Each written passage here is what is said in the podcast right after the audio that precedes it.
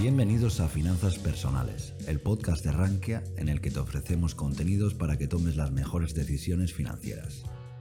No olvides que puedes seguirnos a través de estas plataformas o a través de nuestro blog, en el que publicamos todas nuestras novedades y que puedes encontrar en la descripción.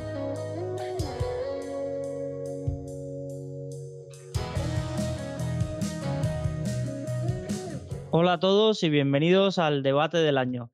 Hoy tenemos a los tres bloggers quizás con más seguidores en Salvando las Distancias con nuestro compañero eh, Salva Márquez, con más seguidores y que más interacciones eh, generan con sus posts y con sus reflexiones. Tenemos el placer de tener a Antonio Stillman, a Fernando y a Francisco Linares. Entre los tres suman más de 1.600 suscriptores en sus blogs, cientos de artículos, numerosas, eh, cientos de miles, ya diría ya, interacciones de me gustas y, guardados en sus posts y sobre todo son tres de los bloggers más polémicos a la hora de eh, establecer sus posiciones y su visión acerca del, mercado.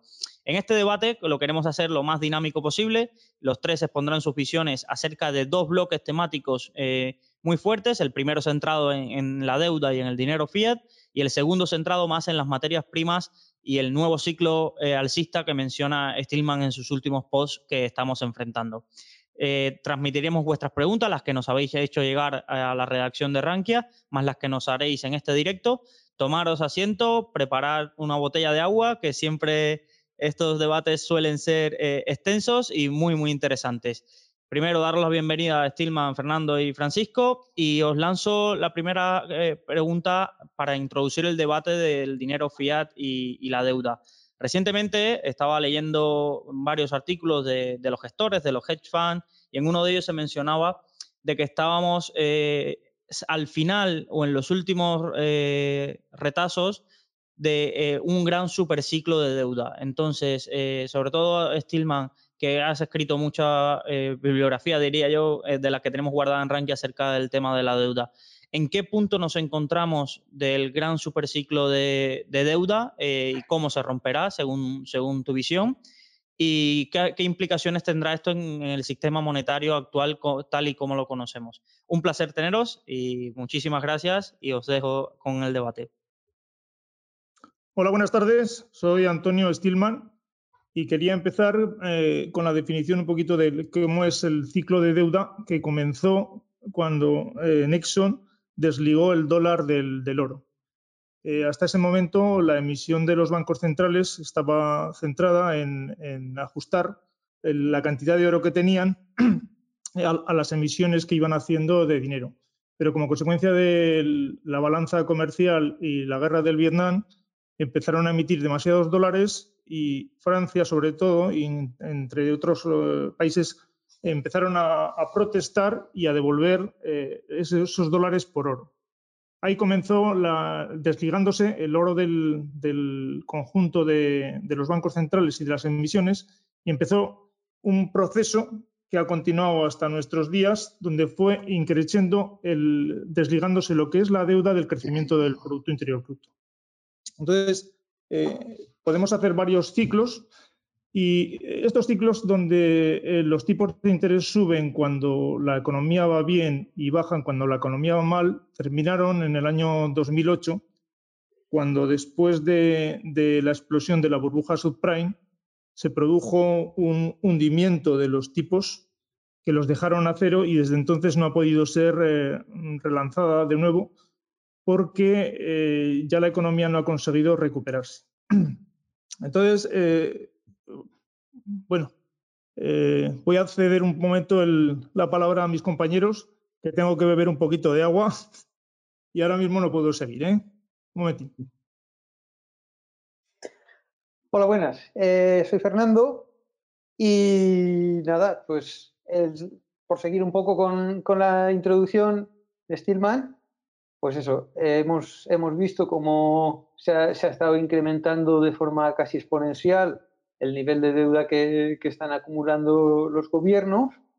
Estamos casi en terra incógnita. en realidad no es, no es incógnita del todo porque ahí está el, experimento de Japón de, la deuda cero y, o sea, de los tipos a, cero y, la, deuda grandísima, que ellos ya lo llevan eh, haciendo durante varias décadas, pero en Europa y Estados Unidos este, estos niveles de deuda y, estos niveles de tipos de interés sí que son una cosa que nunca se había visto.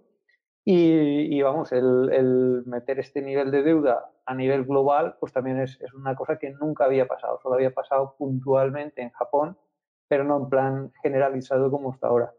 La situación pues es realmente muy extraña porque estamos en una situación en donde tienes que pagar eh, o sea, pides dinero prestado y te pagan por prestártelo. Y, esto pues, pues es una cosa muy paradójica y que, y que crea un montón de, incentivos perversos.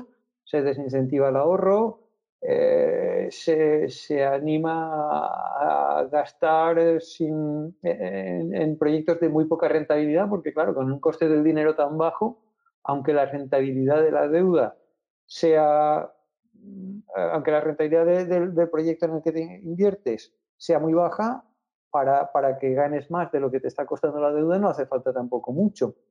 Pero se está incurriendo en unos riesgos muy grandes, porque en el momento en que tú te, o sea, te endeudas con, con, unos intereses bajísimos para meterte en, proyectos que tienen una rentabilidad suficiente para que compense con, con tipos cero pero no suficiente para, para, para, que compense con tipos de interés más normales, pues en el momento en que se revierte el, el ciclo de, tipos de interés y se vuelve a tipos de interés normales, pues de repente va a ser imposible devolver la deuda para, para muchos que se hayan metido, que este proceso lo hemos visto ya, lo que ha pasado con la burbuja inmobiliaria que explotó en 2007, pues le pasó a la gente que estaba metida en el, sector de la construcción, que se estaban endeudando para meterse en proyectos tal, eh, los pocos constructores que, no se metieron en deuda y que construían lo que podían y tal,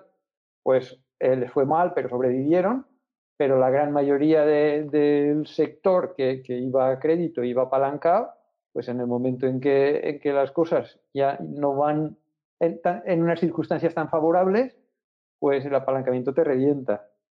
Y lo que pasa es que, claro, esto ha pasado en el, en el 2007 en un sector, pero es que ahora está pasando a nivel de, de gobiernos. Es una cosa global. Entonces, aquí el, peligro que tiene esto pues, es muy fuerte.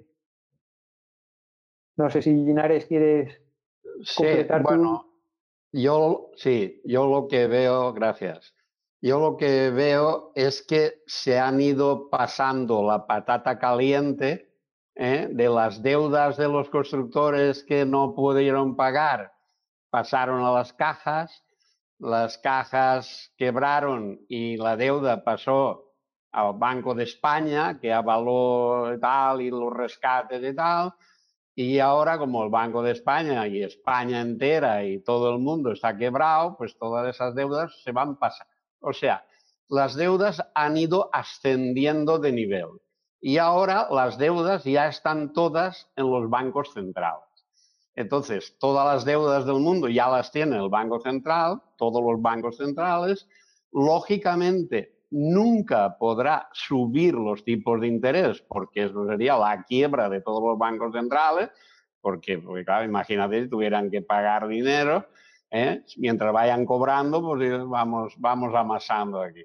¿Eh? y, ya está. Y yo creo que como ya no se puede subir más de los bancos centrales, pues entonces ahora, mm, mm, como dije en el último artículo, yo creo que lo del tema del virus ha sido un, un chivo expiatorio o una excusa para hacer ya un reset. Es decir, bueno, como ya no tenemos a nadie por encima para pasarle la patata caliente, pues vamos a dar el juego por terminado y vamos a empezar de cero.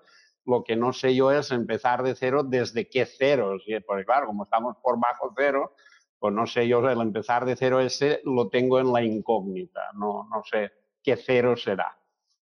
Pero bueno, más o menos así lo veo yo. Bueno, el, problema que veo yo es que los bancos centrales han metido en un cenagal porque los tipos de interés ya no pueden bajar más. En, el Banco Central Europeo incluso los tiene en negativo. ¿Qué es lo que ocurre? Que a partir del COVID lo que, han, hecho ha sido emitir billones y billones tanto de dólares como de euros. ¿Y ahora qué viene a continuación? Es decir, ¿cuánto tiempo pueden estar? Si ya no pueden subir tipos y tampoco pueden seguir emitiendo más porque generarían rápidamente hiperinflación, ¿cuál es el siguiente paso de los bancos centrales? Porque es evidente que así no pueden continuar de por vida. Sí, por eso lo que he dicho yo, el siguiente paso es el reset. no, queda otra. pero aquí, Fernando, por eso quería ver que si había alguna otra opción desde el otro punto de vista, porque nosotros lo tenemos claro, tiene que venir el gran reinicio, pero la pregunta es si realmente se puede continuar así. Ahora estamos viendo cómo los bancos centrales están hablando de un gran reinicio, un nuevo orden mundial, un emitir dinero sin parar para pagar una transición renovable, una economía digital que solucione el tema de la deuda generando, digamos, una inflación un poquito más alta. Ya no va a ser el límite del 2% como habían marcado hasta ahora, sino que va a ser un, promedio un poco más alto, de tal forma que quizás si la inflación estaba hasta ahora en el 1% y quieren llegar al 3, 4, 5%, con el paso del tiempo y esta inversión que estamos hablando en renovables y demás, se fuera diluyendo la deuda. Mm. Históricamente, lo que es la inflación siempre ha sido un gran destructor de deuda. Lo que pasa es que las circunstancias que hay ahora son muy difíciles de comparar con nada que haya. Pero claro, antes sí que pasaba eso. Tú eh, debías mil y después, cuatro años después, seguías debiendo mil, pero con la inflación que teníamos esos mil ya valían 800, no valían mil. Entonces, con el, paso del tiempo, con mantener la deuda, la deuda ya se reducía.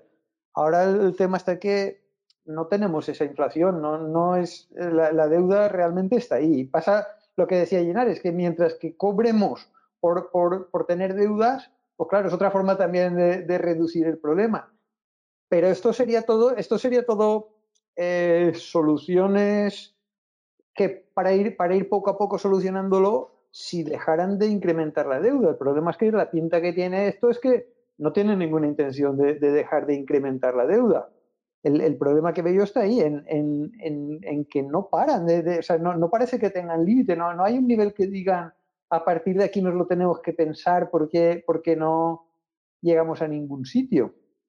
Entonces yo lo que sí que eh, por, no darle un toque demasiado pesimista, lo que sí que veo es que estamos con un viento de cola muy fuerte, que es el, desarrollo tecnológico, sobre todo la parte del Machine Learning, que, es, una cosa que, genera un beneficio a la sociedad muy, muy grande. Yo sé que, ahora mismo lo que se ve es solo la punta del iceberg de, de, lo que está por venir, pero vamos a ver, eh, desde temas de conducción autónoma, que todo, todo lo que es el reparto tal va a dejar de, estar gastando recursos de, gente que se dedica a eso.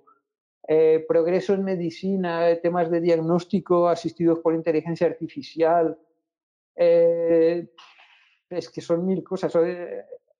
hasta, hasta para, para juicios, puestos, a, puestos a pensar así esto eh, a, la hora de, dictar sentencias tal, tú pones el algoritmo de inteligencia artificial que ya lo has alimentado con otras sentencias tal, que puede estar...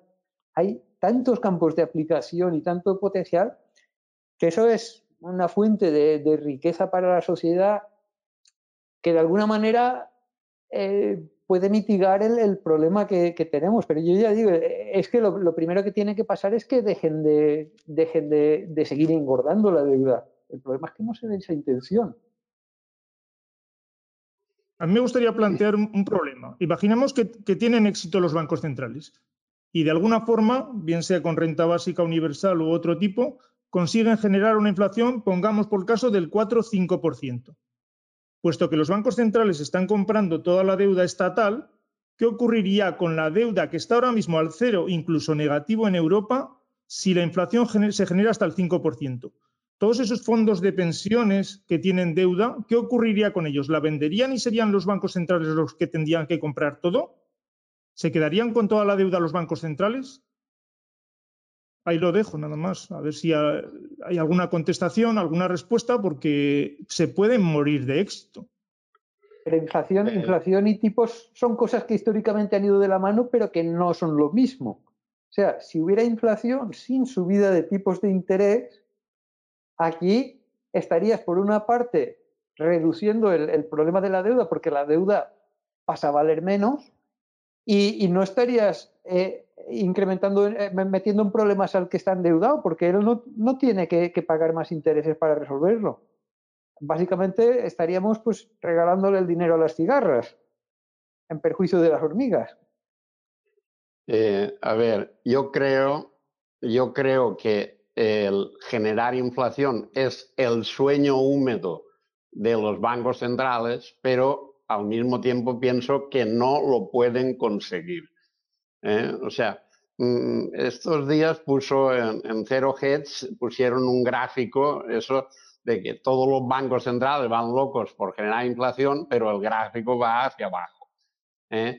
¿Por qué? Pues porque no se puede generar inflación. O sea, mm, las veces que, la deuda ha generado inflación ha sido porque se han puesto a imprimir moneda.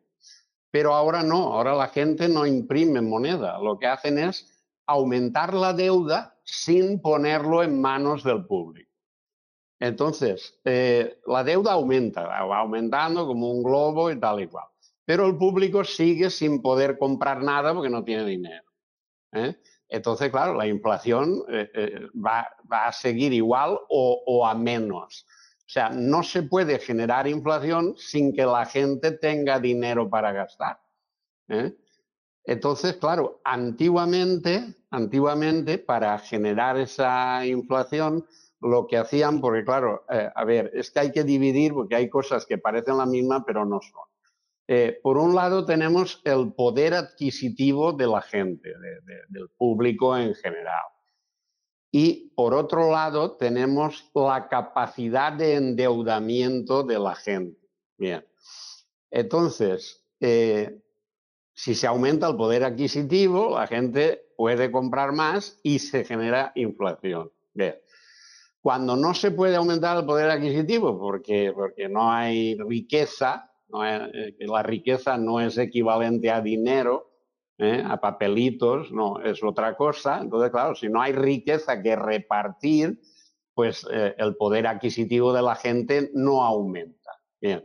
Entonces, queda todavía el último recurso, que es aumentar la capacidad de endeudamiento de la gente, para que, aunque no haya riqueza que repartir, la gente se endeude ¿eh? y gaste esa deuda que no piensa pagar. Luego, cuando la gente no la pague, pues eh, se irá a la caja, al banco, el banco no tampoco pagará, irá al rescate, el, Banco de España tampoco pagará, irá al Banco Central, etc. Pero claro, eso, eh, esos recursos que ya se han utilizado, o sea, son son cohetes que ya se han quemado y entonces ahora ya, aunque le des a la mecha, esos cohetes ya no funcionan porque ya se han quemado. Entonces, la inflación yo no la veo. ¿eh? Y lógicamente, subir los tipos de interés muchísimo menos. ¿eh? De todas formas, eh, voy, mm, voy a escribir, a, propósito de esto, voy a escribir algo sobre el tema de la inflación mm, la semana que viene o eso. A mí me gusta plantear cosas con, respecto a este tema de los bancos centrales y la emisión y la inflación que se pueda generar o no. ¿Cómo pueden perder el poder los bancos centrales? Yo creo que la única forma que pueden perderlo es con la generación de la inflación. El, dinero todos sabemos que es un medio de intercambio y que no tiene valor intrínseco en sí mismo y por lo tanto eh, el, hecho de que estén generando billones de dólares y de euros no es que añada riqueza a la economía mundial, sino que simplemente diluye la moneda. Esa dilución, si fuera una moneda contra otra moneda, se producirían desfases en Estados Unidos o en Europa, pero al ser todos contra todos, porque todos están haciendo lo mismo, a ver quién emite más, pues realmente se están sosteniendo entre ellos. Y lo que se devalúa la moneda es con respecto a los activos duros como el, oro, la plata y las materias primas en este caso. Luego hay otros temas como el COVID, que ha provocado un hundimiento del consumo y por eso las materias primas realmente no han, recogido esta, devaluación. Pero todo lo que se apunta hacia lo que quieren hacer, sobre todo después de las elecciones USA, es un, replanteamiento de un gran reinicio donde están viendo que como el empleo realmente no consigue recuperarse, ya se están teniendo, tomando muy en serio lo que sería una renta básica universal, es decir, darle dinero a la gente, no solamente los cheques que traen entrega a la gente que entra en el paro, sino una renta básica que, fue, que llegara a todo el mundo. En el momento en que esa renta básica llegara a todo el mundo, la gente podría disponer y podría empezar a consumir y eso a su vez generaría esa inflación que los bancos centrales quieren controlar en ese 3-4%. Pero lo que, yo me pregunto es que realmente si la gente tiene dinero y empieza a darse cuenta que se fabrica de la nada, ¿no podría generarse también una, una descompensación y al ser conscientes de que ese dinero no cuesta nada fabricarlo, pues empezar a desprenderse de él, que aumentara la velocidad de circulación del dinero y como consecuencia de ello la inflación pasara muy rápido de una inflación incipiente a una hiperinflación posteriormente. Yo por eso creo que es el, punto débil de los bancos centrales y el control que quieren hacer es que no se les vaya, pero como han mencionado ya muchas veces que pretenden que la inflación crezca sin tener que tocar los tipos de interés, pues la verdad es que es un, un conundrum, es difícil que lleguen a un acuerdo y que lleguen a controlarlo realmente. Por eso digo que en mis posts lo, pongo a menudo, a partir de que se genere una renta básica y que se entregue, un dinero a la gente, cabe la posibilidad de que se genere una inflación de forma muy rápida. A mí me parece muy interesante el planteamiento este de la renta básica universal. Sinceramente es, eh, un, concepto que, a mí me gusta bastante porque yo he estado trabajando eh, como informático dentro de, algunas administraciones públicas y te das cuenta de que cuando tú vas a dar una ayuda para algo, por cada euro que se da, eh, a la administración está costando tres o cuatro euros. Es tremendamente ineficiente. Entonces, el, tema de la renta básica universal, eh, una de las ventajas que tiene es que como no tienes que estar eh, pagando a funcionarios, presentando solicitudes, examinando, eh, enviando requerimientos de, enviar más documentación, a este sí, a este no tal, sino que simplemente es automático, pues es muy eficiente porque ahí cada euro que, das es euro que le llega a alguien, no, se pierde como en, como en el caso de los otros. Pero claro, el tema de, la inflación que, que, que comentas, que pasara a ser una hiperinflación, bueno, eh, es un peligro que realmente está ahí, porque lo que pasa es que para que, para que ese peligro realmente cuaje, tendría que pasar lo que, lo que tú has comentado, que es que la gente tome conciencia de, que realmente ese dinero se está generando de la nada, no cuesta nada y no tiene una chicha detrás. El tema de que la gente tome conciencia eh, no es nada trivial ni es nada que podamos dar por supuesto, porque nosotros tengamos cierto nivel o nuestra audiencia y la gente con la que hablamos lo tenga, o nuestro timeline de Twitter eh, sean todos más o menos conscientes de esto, la realidad es que los bares están llenos de gente que, no van a tomar conciencia de esto ni mucho menos. Eh, entonces, no, no, va a ser tan fácil que se dispare esa hiperinflación porque la gente tome conciencia, porque a la gente le cuesta mucho tomar conciencia de cualquier cosa. Incluso además tienes el punto de que si realmente lo has arrancado con una renta básica universal, en caso de que la cosa se vaya de mano con meter recortes sobre esa renta básica universal y dejar claro que seguirás recortando la renta básica universal si la inflación sube, ahí la gente se va a retraer muchísimo de ahorrar, porque por mucha conciencia que tengas de que el dinero no vale tal, pero tú vas a querer tener la hucha llena si, sospechas que van a tener, que van, a venir problemas. Entonces, eh, la gente sí que se va a cortar más de gastar y, no, no, va a ser tan fácil eso de que la no lo veo yo tan fácil, por lo menos, que la inflación se dispare de forma incontrolada. Bueno, dos cosas. Lo primero es que no es necesario que la gente sea consciente de que la moneda no vale nada. Simplemente tú recibes un dinero, imagínate que recibes mil euros y antes no recibías nada, y automáticamente vas a consumir, vas a gastar. Va a empezar a moverse ese dinero, cosa que antes no hacía porque no cobrabas nada. Así que inicialmente se produce una, especie de movimiento incipiente que genera una inflación al principio pequeña, 1, 2, 3, 4%. El problema es que cuando la inflación crece es cuando la gente ya es más consciente de que va a comprar el pan y al día siguiente ha subido de precio. No es necesario que sepa que el dinero no vale nada. Él sabe que al día siguiente le va a costar más caro. Entonces, en vez de guardarlo en casa, va a ir y va a consumir rápidamente en cuanto reciba ese dinero. Pero los bancos centrales son más civilinos realmente. Lo que están pensando es eh, generar una, entrega de dinero que sea digital. Es decir, abrir unas cuentas en cada banco central y entregar eh, un dinero que sea digital, que sea fácilmente controlable, de tal forma que tú te lo tengas que, que, cambiar mediante transferencias, ingresos, pagos con móviles, todo electrónico, de tal forma que sea más fácil de seguir que el dinero en efectivo. Así, en cuanto quieran, vean que la inflación empieza a subir un poquito, lo único que tienen que hacer es reducir la entrega y así lo tienen absolutamente todo controlado. Así que no, no es tan fácil ni por un sitio ni por otro. Eh, yo pienso que la renta básica universal eh, a nivel mundial eh, atenta contra las leyes de la termodinámica. Pues claro, estamos hablando de las cosas de, de, fantasías, de cuentos de hadas, como si fueran posibles. Entonces, en principio, claro, si los bancos centrales dicen, vamos a poner una renta variable a todo el mundo, sí, en principio el primer mes es posible, pero seguro, yo no sé cuáles, pero seguro que eso tiene efectos secundarios desagradables. ¿Por qué? Pues porque atenta contra todo, o sea, todo lo conocido, contra las matemáticas, contra las leyes de la termodinámica, contra contra los valores humanos, contra todo. O sea, es que no deja títere con cabeza la renta básica universal. Entonces es lógico que tenga efectos secundarios y normalmente muchas veces los efectos secundarios y hay un refrán que dice que el remedio es peor que la enfermedad. Bueno, yo no, no, bueno, no creo que sea tan malo lo de la renta básica universal. Ya te he dicho que a mí el concepto me, suena bastante bien, porque para empezar, una de las cosas que haces cuando implantas una renta básica universal es retirar todos los demás tipos de ayuda que tengas.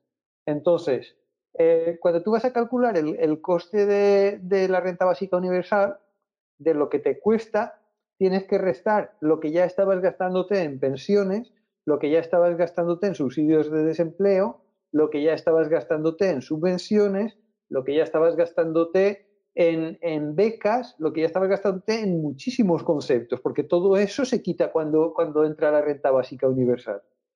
Y, como he dicho antes, no se quita lo que le estás dando a la gente, sino lo que estás gastándote tú, lo que a ti te cuesta, que es un porcentaje, o sea, que es una, es una cantidad mucho más grande que, lo que le llega a la gente, porque en, la gestión, tramitación y todo esto hay un montón de ineficiencias y un montón de dinero que, se pierde, que este tipo de cosas no tienen por qué pasar con la renta básica universal. Entonces, el coste que tiene la renta básica universal es el que tiene menos el que tiene el sistema actual de subvenciones a, según quienes sí y aquí según quienes no. Eh, ¿Qué pasa también? que luego está lo que he comentado antes, esto del viento de cola del desarrollo tecnológico, que, puede producir también pues, un, desarrollo económico que hace que, este tipo de cosas puedan ser viables. Eh, que sí que es difícil y sí que desde luego mm, lo de que rompe contra todas las leyes de la termodinámica también tiene su punto de razón, no, no digo que esté en desacuerdo con eso, pero eh, no, no, atenta tan fuertemente como suena cuando, cuando lo oyes la primera vez. hay, hay muchos matices. Bueno, los políticos yo creo que no entienden mucho de termodinámica en este caso. ¿no? Estamos viendo que hay una crisis mundial como consecuencia del COVID y el turismo, que es una parte importante del PIB mundial, se ha hundido la hostelería en todo el mundo se ha hundido. Estamos hablando de muchos puestos de trabajo que se han perdido y que se van a mantener durante algún tiempo, no sabemos cuánto. Un político que al que lo único que le cuesta es pedir al Banco Central emitir unos bonos y que el Banco Central se los compre, no entiende de que esto pueda tener consecuencias. Lo que ve es que hay mucha gente, un 20, un 25% de paro, gente que está pidiendo alimentos porque no tiene para comer, y si se le da la oportunidad de generar esta renta básica, ingreso mínimo vital, como queráis llamarlo, y no hay ninguna repercusión a corto plazo de la inflación, lo va a hacer, nos guste o no nos guste, porque están ahí para eso, para conseguir votos. Si la gente tiene que estar más contenta y se le quita la necesidad de tener que ir a, a pedir alimentos o lo que sea y, mientras encuentra trabajo puede recibir una cantidad de dinero, no cabe duda que eso lo van a hacer. Luego vendrán las consecuencias que sean. Y ahí hablamos de la inflación y la hiperinflación posteriormente. Pero inicialmente el político lo va a hacer si se le da la posibilidad. Y por eso no es, es normal que cuando estamos oyendo hablar de la teoría monetaria moderna en Estados Unidos, incluye parte de un ingreso básico para solucionar todo este tipo de problemas. Incluso se han hecho ya los cálculos y se sabe que en Estados Unidos se puede dar 14.000 dólares al año por persona y eso daría un total de un ingreso de 3 billones de dólares, que es una cantidad que tampoco es de una exageración, puesto que la propia Reserva Federal está aportando ya una cantidad más grande que esos 3 billones. Así que no, no tengamos que asustarnos porque no sería nada raro que lo pusieran en marcha después de las elecciones USA. Eh, quizá yo estoy en contra del ingreso mínimo vital porque aquí en España a mí me han dejado fuera. ¿eh? Entonces, claro, yo si a mí me dejan fuera, yo tengo que votar en contra. Ahora, si me incluyen, yo sí, yo eh, aplaudiré con las orejas, claro.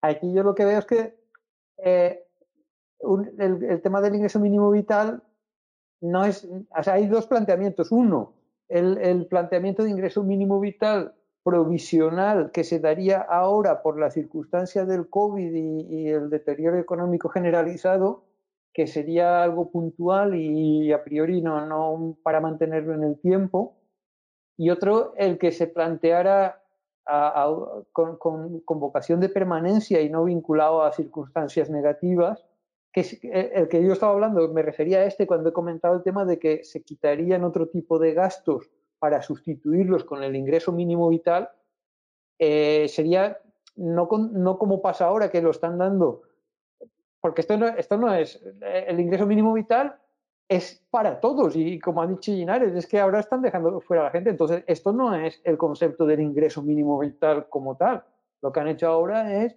una ayuda para gente con problemas y que, y que sepa presentar 20 folios de solicitudes bien rellenados y que, y que luego se lo den arbitrariamente, porque Linares rellenando folios es una fiera. Y si se lo han denegado. Pero un ingreso mínimo vital eh, de verdad es eso, uno que no va vinculado a, circunstancias negativas temporales, sino que es generalizado para todos y que sustituye a cualquier otro tipo de ayudas. Efectivamente, el, ingreso mínimo vital es, un aporte que hay aquí en España a la gente que se supone que está muy necesitada y que no tiene ningún tipo de ingresos. Cuando estoy hablando de la renta básica universal es algo completamente distinto.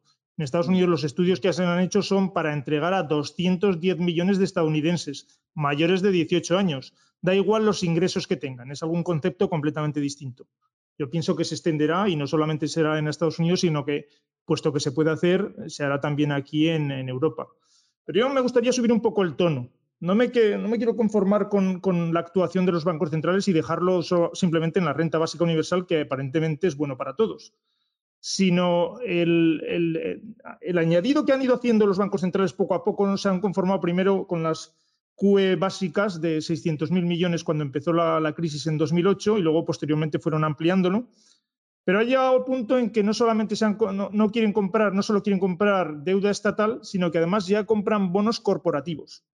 Y yo no sé en qué ley existe donde pueden decir qué tipo de empresas pueden financiar y a las que les pueden comprar deuda. ¿Por qué se han declarado ellos de dioses y pueden elegir a quién pueden salvar, a quién puede quebrar? Eso no lo entiendo. Y no sé cómo la legislación lo permite. No sé qué opináis vosotros.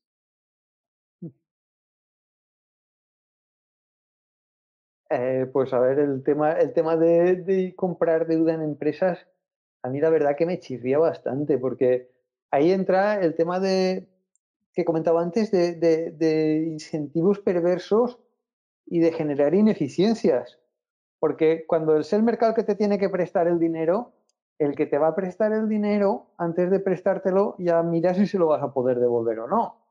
Pero en el momento en que, en que se compra así con, con la venda puesta, pues ya eh, empieza a, pedirse dinero para cosas que, no se deberían de pedir porque no se necesitan realmente o porque no van a dar la rentabilidad adecuada o porque no hay detrás la solvencia suficiente para poder devolverlo y simplemente estás eh, echando, echando gasolina eh, hasta, hasta que se acabe lo, del más madera este de los, de los Marx y eso realmente a mí me suena mucho más peligroso que, que una renta básica universal.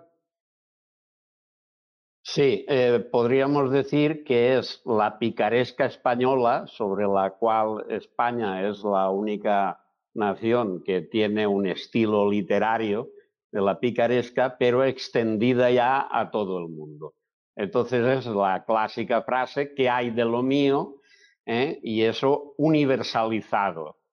Y, claro, entonces los que no tienen contactos no les compran los bonos y los que sí que los tienen y esos contactos además se hacen con maletines y tal y cual y ya estamos eso, a la picaresca de, del siglo XX de España, pero ya eh, a nivel universal. Bueno, además es Bueno, sí, sí, dime Antonio.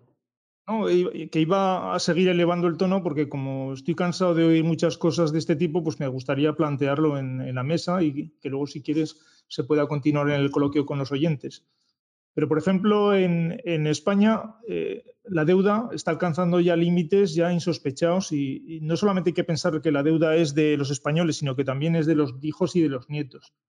Ahora mismo la deuda está en un millón, un billón doscientos noventa mil la deuda de protocolo de déficit excesivo, pero los pasivos totales están ya en 1,6 billones de, euros. Y nos anuncian un programa sensacional de 140 mil millones de euros como si lo tuvieran ellos en su bolsillo y nos lo estuvieran entregando. Yo sé, hay cosas que no entiendo. Eso es una deuda que se va a generar y que la van a tener que pagar nuestros hijos y nuestros nietos y nosotros mismos.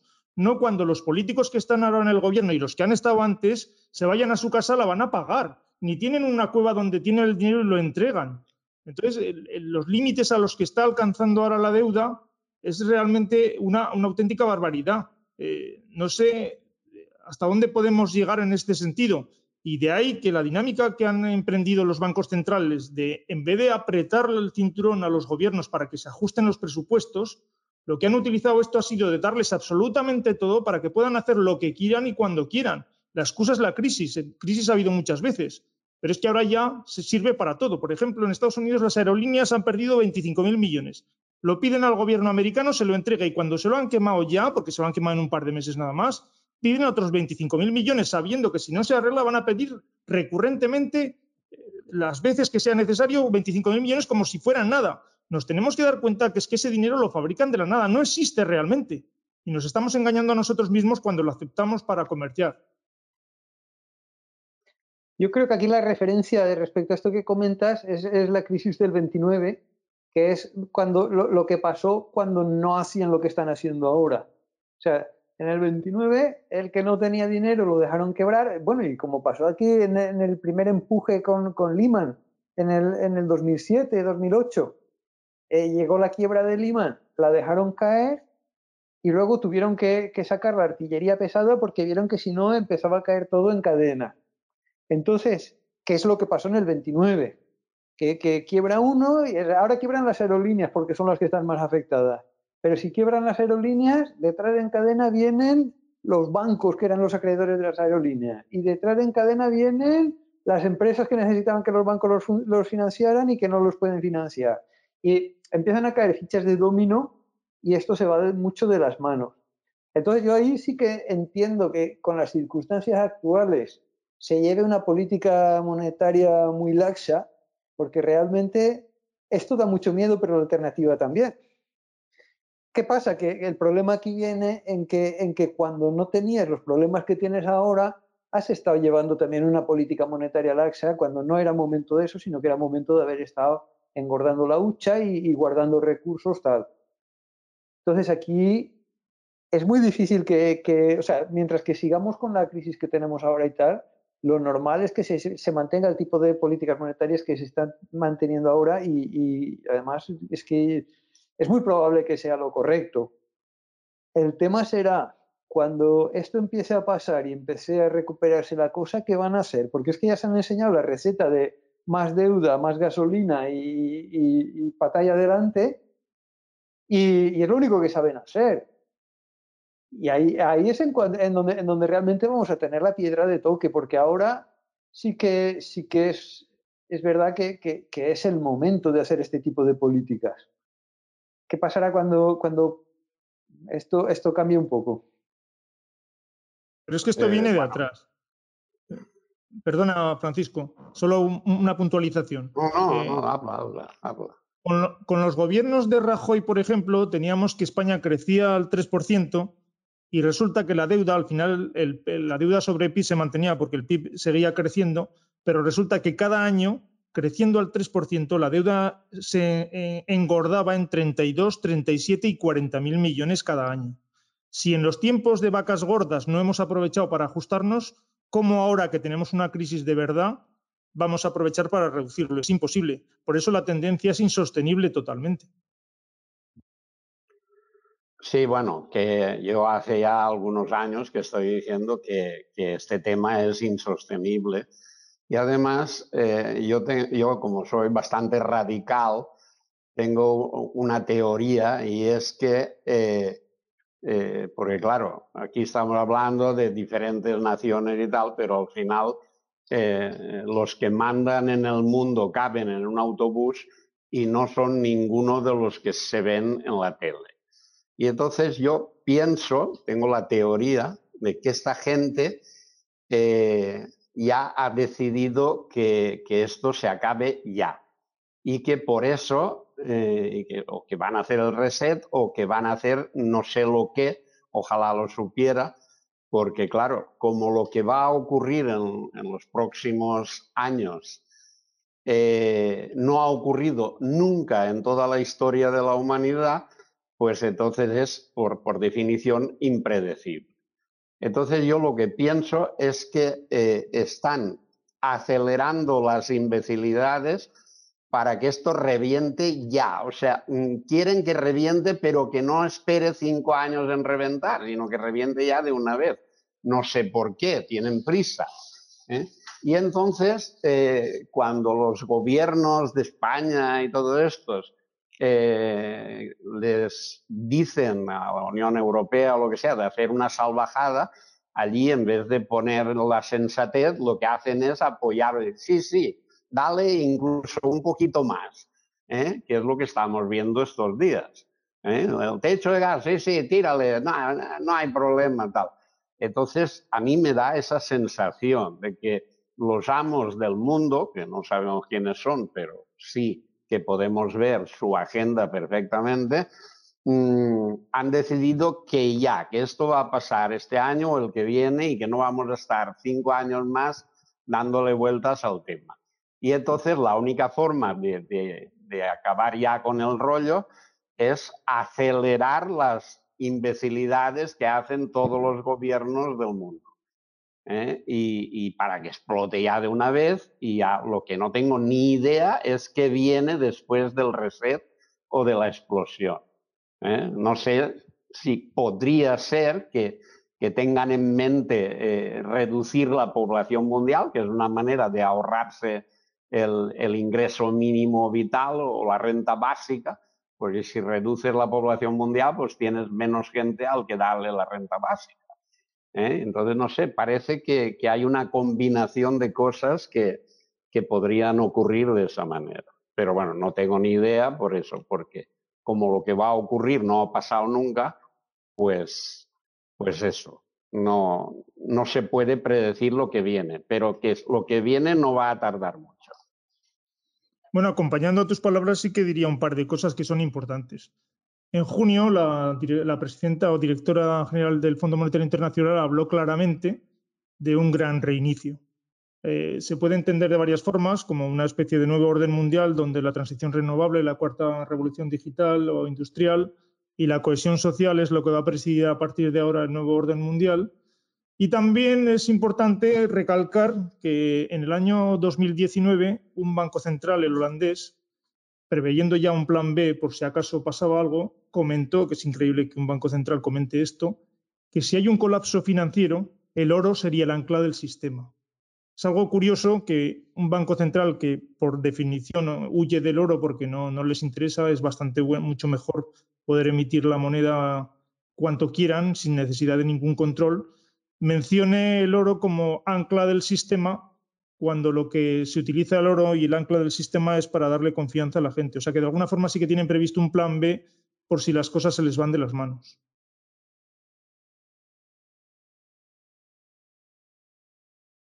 Yo quería trasladarlo como moderador del, debate, eh, preguntas relacionadas que, nos han llegado con esto y sobre todo si habéis podido avanzar en, la propuesta sobre el famoso euro digital que lanzó hace poco el, BCE.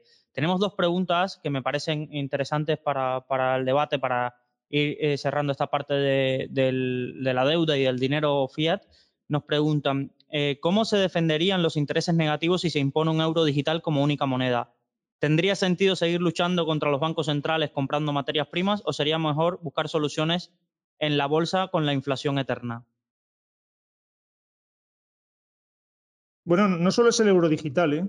Eh, la Fed está preparando también un dólar digital y China ya lleva bastantes meses probando en varias ciudades el yuan digital. Así que no es algo que sea algo puntual de Europa, sino que ya es a nivel mundial. ¿Y cómo nos defenderíamos? Pues eh, en el momento en que la moneda fuera digital ya no podrías ir a sacar el dinero del banco, solo podría haber transferencias o pagos.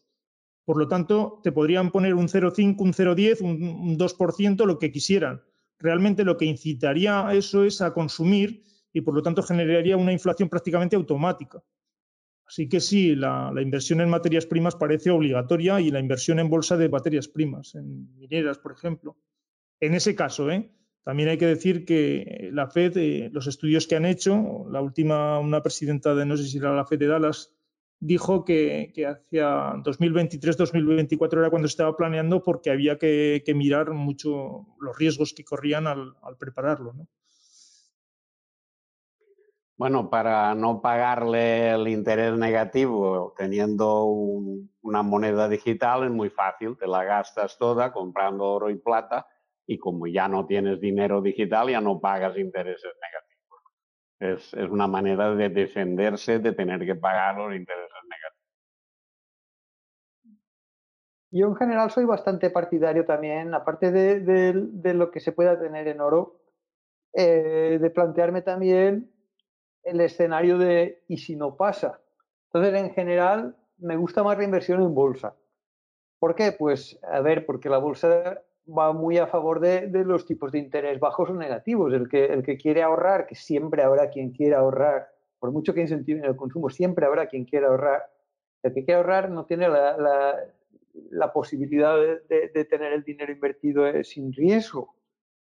Entonces, eh, si quiere sacar algo, pues se tiene que ir o ladrillo o bolsa, porque el oro es una defensa muy buena pero es una defensa, no da rentabilidad, lo que da son costes de, mantenerlo, porque hablamos, para estar, para estar razonablemente defendidos, hablamos de oro físico que se tiene que custodiar y, se tiene que, hacer una transacción en donde a la compra y a la venta pues siempre se pierde algo por el camino.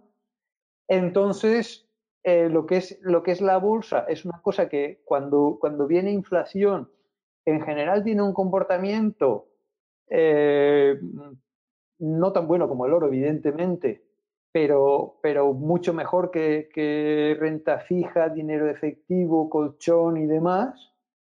Y si no ocurre en escenarios negativos, si no vamos a, a, los problemas de los que estamos debatiendo aquí y tal, que es una cosa que también puede pasar, pues la bolsa da beneficios y seguirá teniendo el viento a favor de, que, le entra el dinero de los ahorradores porque a los ahorradores se les, está obligando a buscar inversiones con riesgo porque no pueden estar en, cosas sin riesgo. Si encima apareciera inflación o, tipos negativos, aún se incrementaría más el, empujar a la gente a, inversiones con riesgo.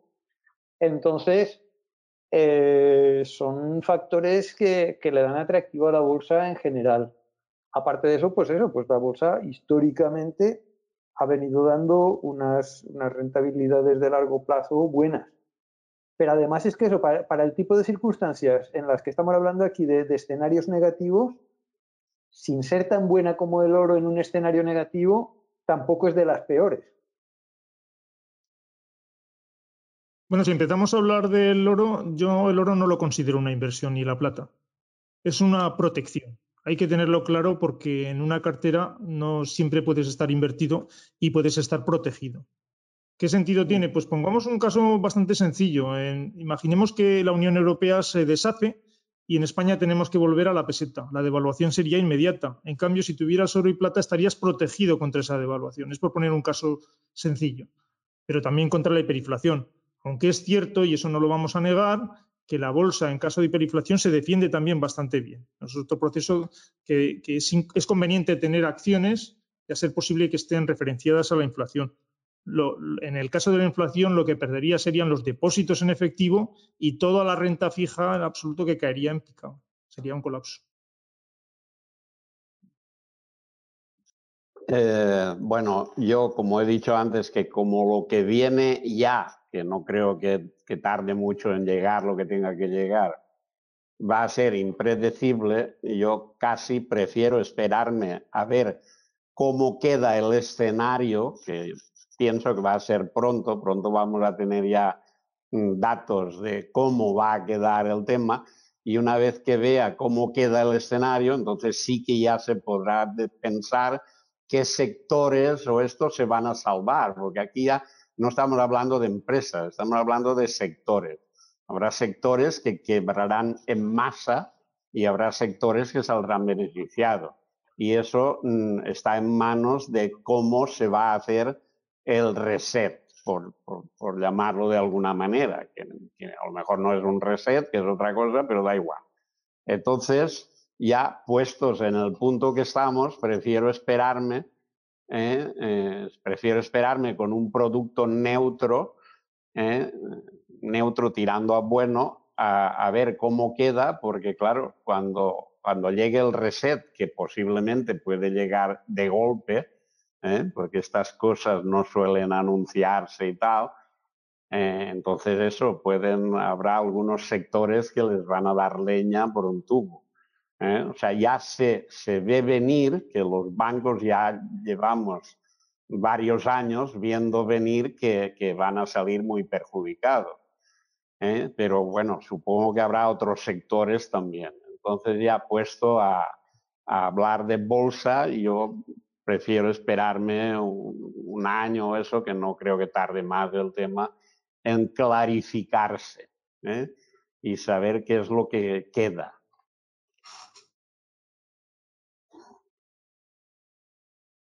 Una pregunta para cerrar esta parte y lo, anunciaba un poco Stillman. ¿Creéis que las monedas digitales se redimirán en oro? Es una pregunta complicada, ¿no? Eh, yo cuando digo que tienen un plan B, está claro que si hay hiperinflación y se les va de las manos, está claro que, que referenciarán otra vez al oro, aunque solo sea durante un periodo de tiempo corto para devolver la confianza, sí que habría una referencia. Y, por ejemplo, China y Rusia sí que lo tienen muy claro, han estado acumulando oro durante mucho tiempo. Incluso yo creo que han calculado ya la cantidad que necesitarían y cuánto se tendría que revalorizar el oro para tener una especie de patrón oro para devolver la confianza. Eh, otra cosa es que no exista esa hiperinflación que estamos anunciando y se de alguna forma consigan controlarlo y entonces no haría falta. Yo lo veo más bien al contrario. Si se, si se monta una moneda digital es precisamente para, para que sea aún más fiat. Entonces, lo que pasa es que, claro, pues, pues si es una moneda fiat, aunque sea fiat, pero se acepta para comprar cosas. Entonces, se puede aceptar, si con eso se pueden comprar cosas, se puede comprar oro. Y ya en cuestión de cada uno, el que quiera con ese, con ese euro digital o, o lo que sea, comprar oro va a poder comprarlo. Pero no, no es ni mucho menos equivalente a que, a que sea redimible como, como lo era el dólar hace, hace 50 años o algo por el estilo. No, el, problema Sí, no habla Francisco, habla. No, yo solo quería decir que, que aunque hagan una moneda digital redimible en oro, prefiero una moneda de oro en la mano que una moneda digital que se redime en oro porque luego viene el default de esa moneda, como hizo Nixon en el 71, Y dice, sí, se redimía en oro, pero, de, pero ya no. O sea, hoy ya no. Entonces, si vienes hoy, ya no te la redimo en oro. Entonces, si tengo la moneda de oro en la mano, pues sí, sigue siendo redimible en oro. Y no tengo que depender de otro, lo cual se llama riesgo de contrapartida y es un riesgo que la gente se entera que existe cuando ya es demasiado tarde. Pájaro en mano, Linares. No, el, problema de la moneda digital es otro. El problema de la moneda digital es el control. Al ser digital está controlada absolutamente por los gobiernos o los bancos centrales y se crea una especie de desconfianza en la gente de tal forma que en vez de tenerla en el banco, puesto que no la puede sacar, lo que haría sería gastar y eso es lo que generaría rápidamente inflación. Y ahí es cuando terminamos en el patrón oro cuando se genera la hiperinflación. Ese es el proceso lógico. Si tú tienes una moneda digital y no puedes acumularla en casa, lo que haces es gastártela porque siempre tienes el miedo de que el gobierno o te pueda poner un impuesto a, esa moneda digital o simplemente te quiera cobrar un porcentaje y entonces no te convendría tenerlo allí, con lo cual el final siempre sería aumentar el consumo, es decir, que tú te gastaras ese dinero. Que lo cambiaras en oro y plata, como dice Linares, o te lo cambiaras en otros artículos de consumo sería irrelevante, al final se generaría inflación rápidamente. Yo francamente lo veo, vuelvo a lo mismo, eh, que mucha gente a lo que hará con eso será simplemente comprar acciones, porque como, como, como dice Antonio, te lo vas a gastar, pero no necesariamente te lo vas a gastar en consumir. El que es ahorrador o inversor, pues se lo va a gastar en, activos, que parte puede, pueden ser monedas de oro, pero también parte será a pisos y parte será a bolsa porque eso sí que son cosas que, sabes que, van a ser valiosas con el paso del tiempo. Entonces, ahí vuelves a tener el, el, ir a favor de tendencia cuando, cuando te metes en eso. Yo, francamente, lo que yo haría sería eso. yo tengo mi dinero, que de hecho es que ya lo hago también. ¿eh? O sea, yo, el invertir en bolsa, parte es por rentabilidad pero también es verdad que, yo no tengo una parte en liquidez o en renta fija más allá de mi colchón de vivir de unos meses eh, que podría tener, porque, por eso siempre dicen el perfil de riesgo este, pues según la edad que tengas, tanto porcentaje de renta fija, tanto porcentaje de renta variable. Pues yo eso no, porque es que yo no me fío de la renta fija, ni de la liquidez, ni de nada que sea tener las cosas en dinero, por, esto que estamos comentando. Es que el dinero valdrá o no valdrá, pero si, lo si el dinero según me entra, aparte de mi colchonico, lo meto en, en, inversión, en, bolsa, pues eso ya lo tengo protegido. Ya digo, yo, yo bolsa, pero a lo mejor otro ladrillo y a lo mejor otro monedas de oro. Sí, pero el caso es que lo que no quedaría nada serían los depósitos. Si ahora hay billones de euros o de dólares en depósitos, más la parte que la gente tiene en el colchón porque no se fía de los bancos, todo eso tendría que ponerse en movimiento, sea para comprar acciones, sea para comprar inmobiliaria, sea para comprar artículos de consumo, coches, lo que tú quieras. Se movería, generaría inflación. No sé si me explico.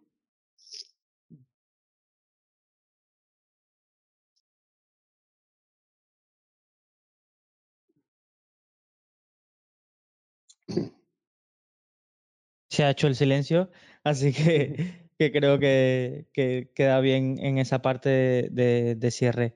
Eh, hay muchísimas preguntas acerca, sobre todo, de este segundo bloque que, vamos a abrir, que, son las materias primas. Y quería tomar como punto de partida la visión del que marcas, Stillman, acerca de que estamos en un nuevo gran ciclo alcista de, las materias primas. Eh, tú tienes tu visión, eh, seguramente muchos de los grandes gestores que conocemos han intentado anticiparse y han entrado eh, más que al inicio en el, final y por eso están sufriendo con los precios que tienen en sus, en sus compañías que han adquirido y que, han, que todos conocemos. Pero quería que desarrollaras un poco y como el concepto es tan amplio, y vayamos desgranando por, materias primas y sobre todo que, que, tengamos un apartado para el petróleo y las teorías que tienes acerca de su pico. Bueno, son dos cosas. ¿eh? Eh, yo siempre he sido muy pro petróleo, lo he estudiado a fondo y ahora mismo tengo que reconocer que, es un sector maldito, así de claro. Ahora mismo eh, en todo el mundo hay una presión, lo, podemos ver todos los días, una campaña mediática, el calentamiento global, lo tenemos todos en el, hasta en el café. Y, lo que está ocurriendo ahora mismo es que están propagando la transición renovable como método para cambiar eh, una economía basada en combustibles fósiles a otra en renovables.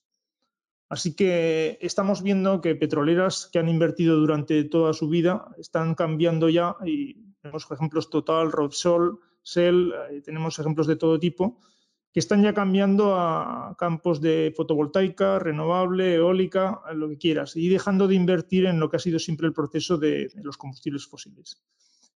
Aquí hay un problema y un problema gordo y por eso muchas veces cuando los que me conocéis y me habéis seguido hablo del cenit de la civilización y por qué es así. Ahora mismo eh, las energías primarias eh, las podríamos dividir en un 80-85% de combustibles fósiles eh, una parte pequeña de energía nuclear, otra parte pequeña de hidráulica y las famosas renovables. Después de llevar aproximadamente 20 años fomentando el, uso de las energías renovables, tenemos que, que estamos en torno al 4 o 5% de la energía primaria. ¿Cuánto nos llevará cambiar de una energía, un sistema basado en combustibles fósiles a renovable? Pues lo quieren hacer en los próximos 20-30 años. Y, claro, si en 20 años hemos conseguido un 4 o 5%, el intentar cambiar va a ser complicado, pero la verdad es que están poniendo toda la carne en el asador. Así que desde, ese punto de vista, eh, lo que estamos viendo es que los gestores de todo el mundo están desprendiéndose de las acciones de combustibles eh, fósiles, sobre todo petróleo y carbón, el gas un poquito menos, pero también, y cambiando a lo que son las energías renovables. Y por eso, cuando hablo de, un nuevo inicio de alcista para las materias primas, me estoy sobre todo refiriendo al cobre, a la plata y al níquel. ¿Qué tiene que ver esto? Eh, cuando, estamos hablando de cambiar a una transición renovable, lo que está ocurriendo es que quieren, eh, puesto que el transporte ahora mismo está dominado por los combustibles fósiles, cambiar a una electrificación de la economía mundial, pero al 100%. O sea, que, no solamente el coche eléctrico sea eléctrico y se deje de utilizar el de gasolina, sino que el resto de, transporte también sea eléctrico. Ya no hablo nada de la calefacción y demás, pero ahí nos encontramos con bastantes problemas. Porque la industria petroquímica no se puede cambiar, los aviones no pueden funcionar con energías renovables. Los barcos van a cambiar a gas natural licuado, pero no pueden cambiar, funcionar tampoco en renovables. La minería la parte de subterránea sí que funciona con eléctrico, pero todos los movimientos de tierras tienen que ser con, camiones y no pueden ser eh, de renovables. Eh, la agricultura, ya sabemos que los tractores, las cosechadoras y demás no funcionan con renovables tampoco. Entonces hay un límite ahí para cambiarlo. Y en mis estimaciones yo creo que podríamos llegar hasta un 20-30% del cambio, pero no el resto. Mientras haya combustibles fósiles podemos seguir funcionando, pero tenemos ahí unos límites. Eh, ¿Qué es lo que va a ocurrir a partir de ahora? Pues eh, con lo que estamos viendo de las prohibiciones de, los gobiernos para utilizar los coches dentro de las ciudades, las limitaciones a utilizar en 2025, 2030, incluso 2040 la venta de, coches de combustibles fósiles, el, cambio que, tienen pensado hacer para eh, empujar la, transición renovable, prohibiendo los préstamos a los combustibles fósiles mientras están beneficiando todo tipo de, ayudas para cambiar, lo que nos está abriendo es un camino al cambio y que toda la parte de la electrificación tiene como, parte fundamental el cobre, puesto que todo se, transmite a través de la electricidad, a través de cables de cobre. La plata en el sentido de que la fotovoltaica está aportando bastante, del orden de 100 millones de onzas, y el níquel sobre todo para las baterías, dejando de un lado el litio y el, cobalto. El cobalto parece que quieren reducirse bastante el uso por el, por el níquel y el litio en principio subió bastante, pero a mí me da la impresión de que quedan bastantes reservas como para ser algo fundamental. Lo que sí destacaría es que el cobre es el nuevo petróleo verde. Eh, yo estoy muy de acuerdo también con, esta visión de que las materias primas no van todas al mismo ritmo, cada una tiene su, enfoque y su tal. Lo que pasa con el petróleo es que, aparte de lo que, de lo que pasa con la demanda, que lo ha descrito muy bien Antonio, está también lo que pasa con la oferta. Y lo que pasa con la oferta es que no están invirtiendo absolutamente nada en exploración. Pero no están invirtiendo ni van a invertir al año que viene ni al otro, tal como va esto. en, abrir nuevos pozos se está invirtiendo cero. incluso muchos pozos que estaban abiertos se están cerrando porque, porque no son rentables, tal. Entonces aquí, ahora mismo tenemos una reducción muy fuerte del consumo por el tema del coronavirus, la gente nos estamos en casa, yo me hubiera ido de vacaciones a las Canarias el fin de semana que este fin de semana que, que, tenemos aquí en Valencia, el 9 de, octubre es, festivo y el 12 es festivo en toda España. Hay un puente de categoría para salir, pero no saldré porque no quiero salir, porque no está el horno pabollos. Y se está reduciendo muchísimo el, el, el consumo de petróleo con las circunstancias de estas. ¿Qué va a pasar cuando las circunstancias de estas desaparezcan y volvamos a niveles normales? Porque a 20 años se podrán electrificar las cosas, pero al año que viene estamos en coches igual que estábamos el año pasado. Y esta reducción de, la oferta ahora no se nota porque, porque la reducción de la demanda es aún más fuerte, pero a mí me da que, que podemos eh, encontrarnos con, un estrangulamiento del mercado del petróleo debido a la reducción tan fuerte que se está haciendo en, la inversión que, va a tener un impacto en la oferta muy significativo.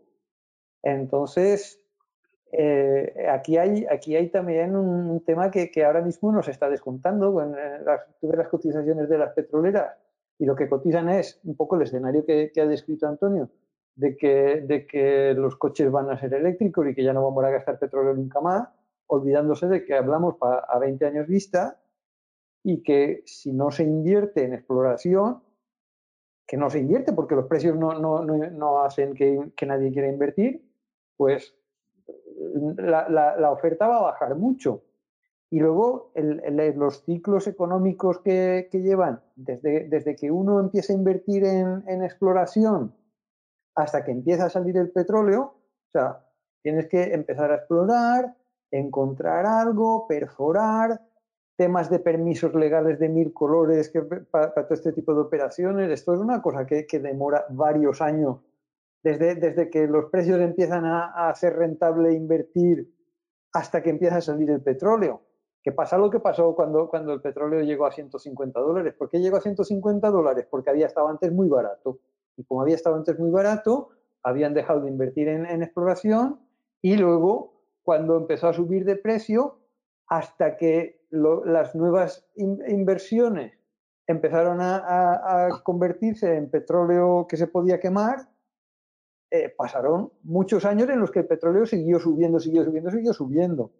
Yo un pico de estos lo veo bastante claro eh, por eso, porque es que, es que la, la oferta ahora mismo se está estrangulando. Eh, bueno, eh, cuando los dos habláis de que ahora, cuando ya el año que viene, cuando se haya solucionado lo del virus y vuelva otra vez la normalidad, bien, eh, yo tengo otra hipótesis y es que esa normalidad a lo mejor ya no vuelve nunca.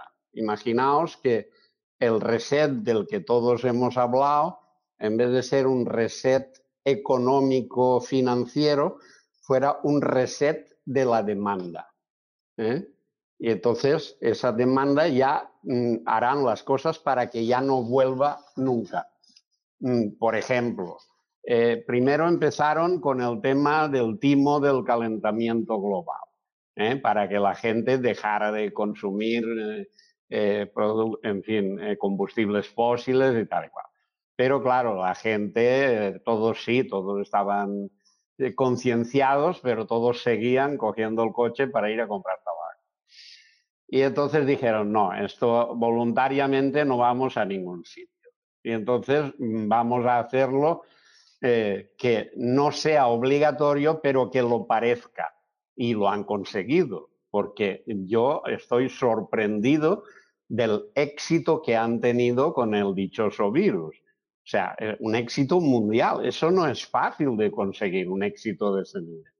Entonces, una vez que han tenido el éxito que están teniendo, yo no creo que vayan a soltar la presa de, la boca tan fácilmente, una vez que ya la han cogido. Y entonces podría ser que el reset fuera de demanda, de consumo, ¿eh? y que la gente se tire 20 años sin consumir. ¿Eh? porque le vayan asustando con, con, teorías fantásticas e increíbles, pero que la gente se las traga y, y no sale de casa y no consume. Y esa posibilidad también está ahí. Bueno, ahora hay muchas dudas con, con, la parte de la oferta, no, pero de la, la demanda sí. Con el COVID que, que, nos han puesto por aquí, como dice Francisco, que no sabemos si realmente será o no será verdad, pero bueno, imaginemos que sí lo es y que esto, el problema es que cuando dura bastante tiempo, produce cambios de hábitos importantes. Si hasta ahora las aerolíneas habían funcionado así, a mí me parece increíble que las aerolíneas estén funcionando después de 6, 7, 8 meses después de que se iniciara en febrero o marzo, al 60%, al, al 60 ha caído y no ha vuelto a recuperarse. Y eso después de tanto tiempo crea cambios de, de consumo que no sabemos nunca si se van a recuperar, pero no solamente es el, la aviación. El turismo tampoco sabemos si se va a recuperar. El teletrabajo no sabemos si ha venido para quedarse o no. Y así podemos seguir, lo cual quiere decir que quizás la demanda no se vuelva a recuperar nunca más. También hay otro, otro tipo de problemas con la demanda, y es que nos olvidamos muchas veces que hay un crecimiento vegetativo en cuanto a que la población ahora mismo son 7.800 millones de personas, pero se calcula, si la tendencia sigue como es hasta ahora, que para 2040, 2050 habrá 9.500, 10.000 millones de personas. Y simplemente por el crecimiento vegetativo tiene que incrementarse también el consumo de petróleo mientras no se, se cambie.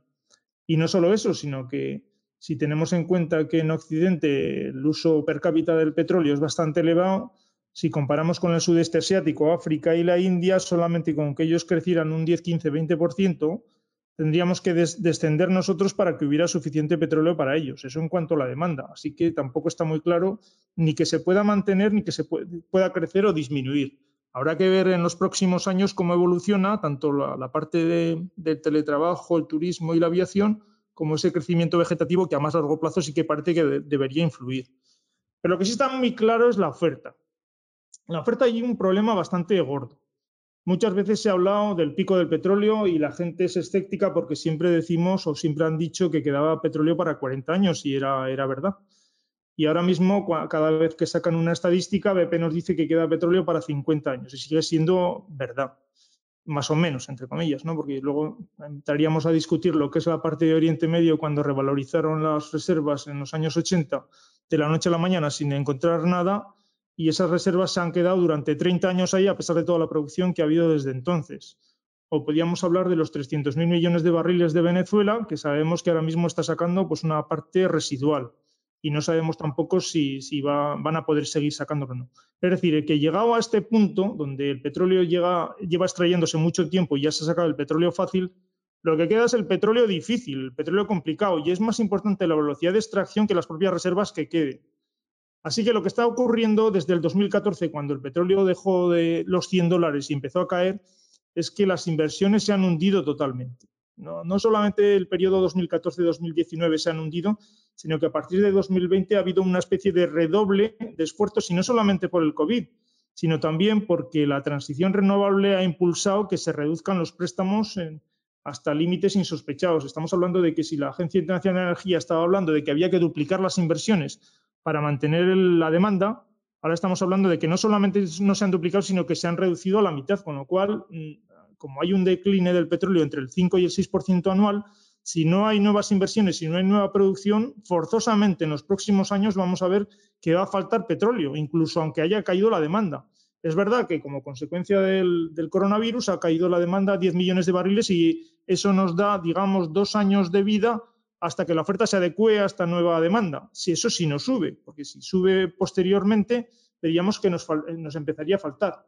Pero el resultado de todo esto es que se ha producido un pico del petróleo en noviembre del 2018, donde se alcanzó el máximo y posteriormente en ningún momento se ha podido, se ha podido ajustar y ha podido subir.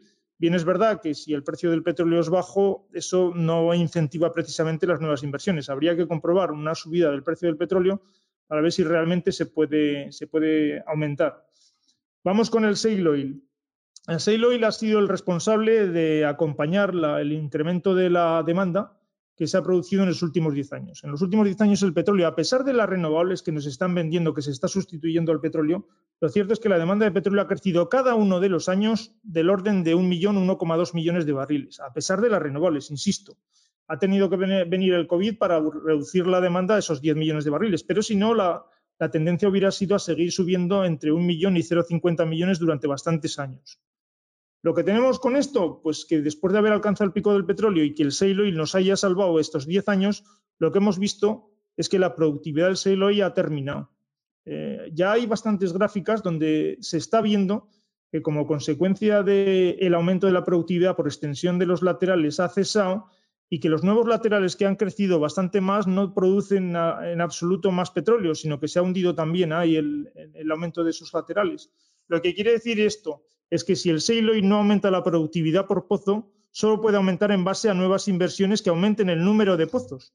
Porque si los, pozos dulces se han agotado y no tenemos más pozos dulces ni más extensión de laterales, lo que quiere decir es que el, el realmente va, va, a volver donde empezó, es decir, a cero. Y hay que recordar que nunca, nunca ha, ha sido viable el shale Es decir, se ha producido porque ha habido un interés político en esa independencia energética que han promovido durante bastante tiempo los dirigentes de Estados Unidos. Pero realmente las empresas no han ganado dinero y ahora se encuentran con que no tienen petróleo, no pueden invertir, no tienen préstamos y además tienen unas deudas enormes. Así que el resultado final de todo esto es que hará una campana de Gauss o no hará una campana de Gauss en forma de colapso, el caso es que el shale oil no va a volver a tener el incremento que tenía anteriormente. Si a eso le sumamos el descenso en las inversiones en el resto del mundo, lo que tenemos por seguro es que en los próximos años la oferta de petróleo va a caer notablemente. Si la demanda tiende a recuperarse posteriormente a 2022, tenemos efectivamente, como dice Fernando, un problema de precios en el petróleo.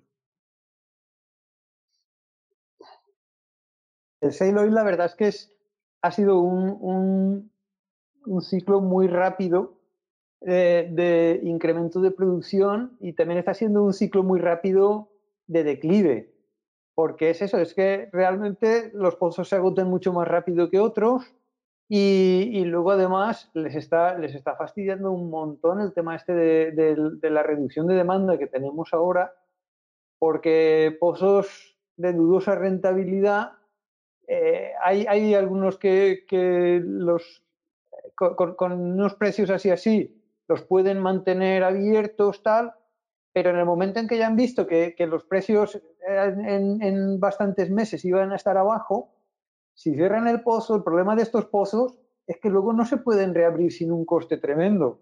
Entonces, eh, la, producción del oil es muy difícil que, se recupere efectivamente.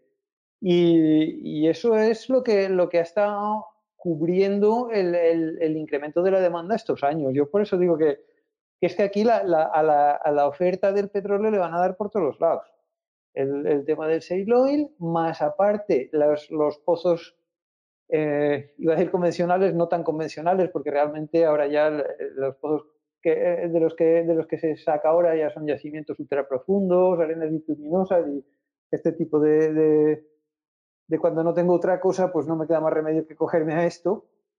Pero este tipo de pozos eh, tardarán mucho en poder, en poder empezar a producir desde que decidan empezar.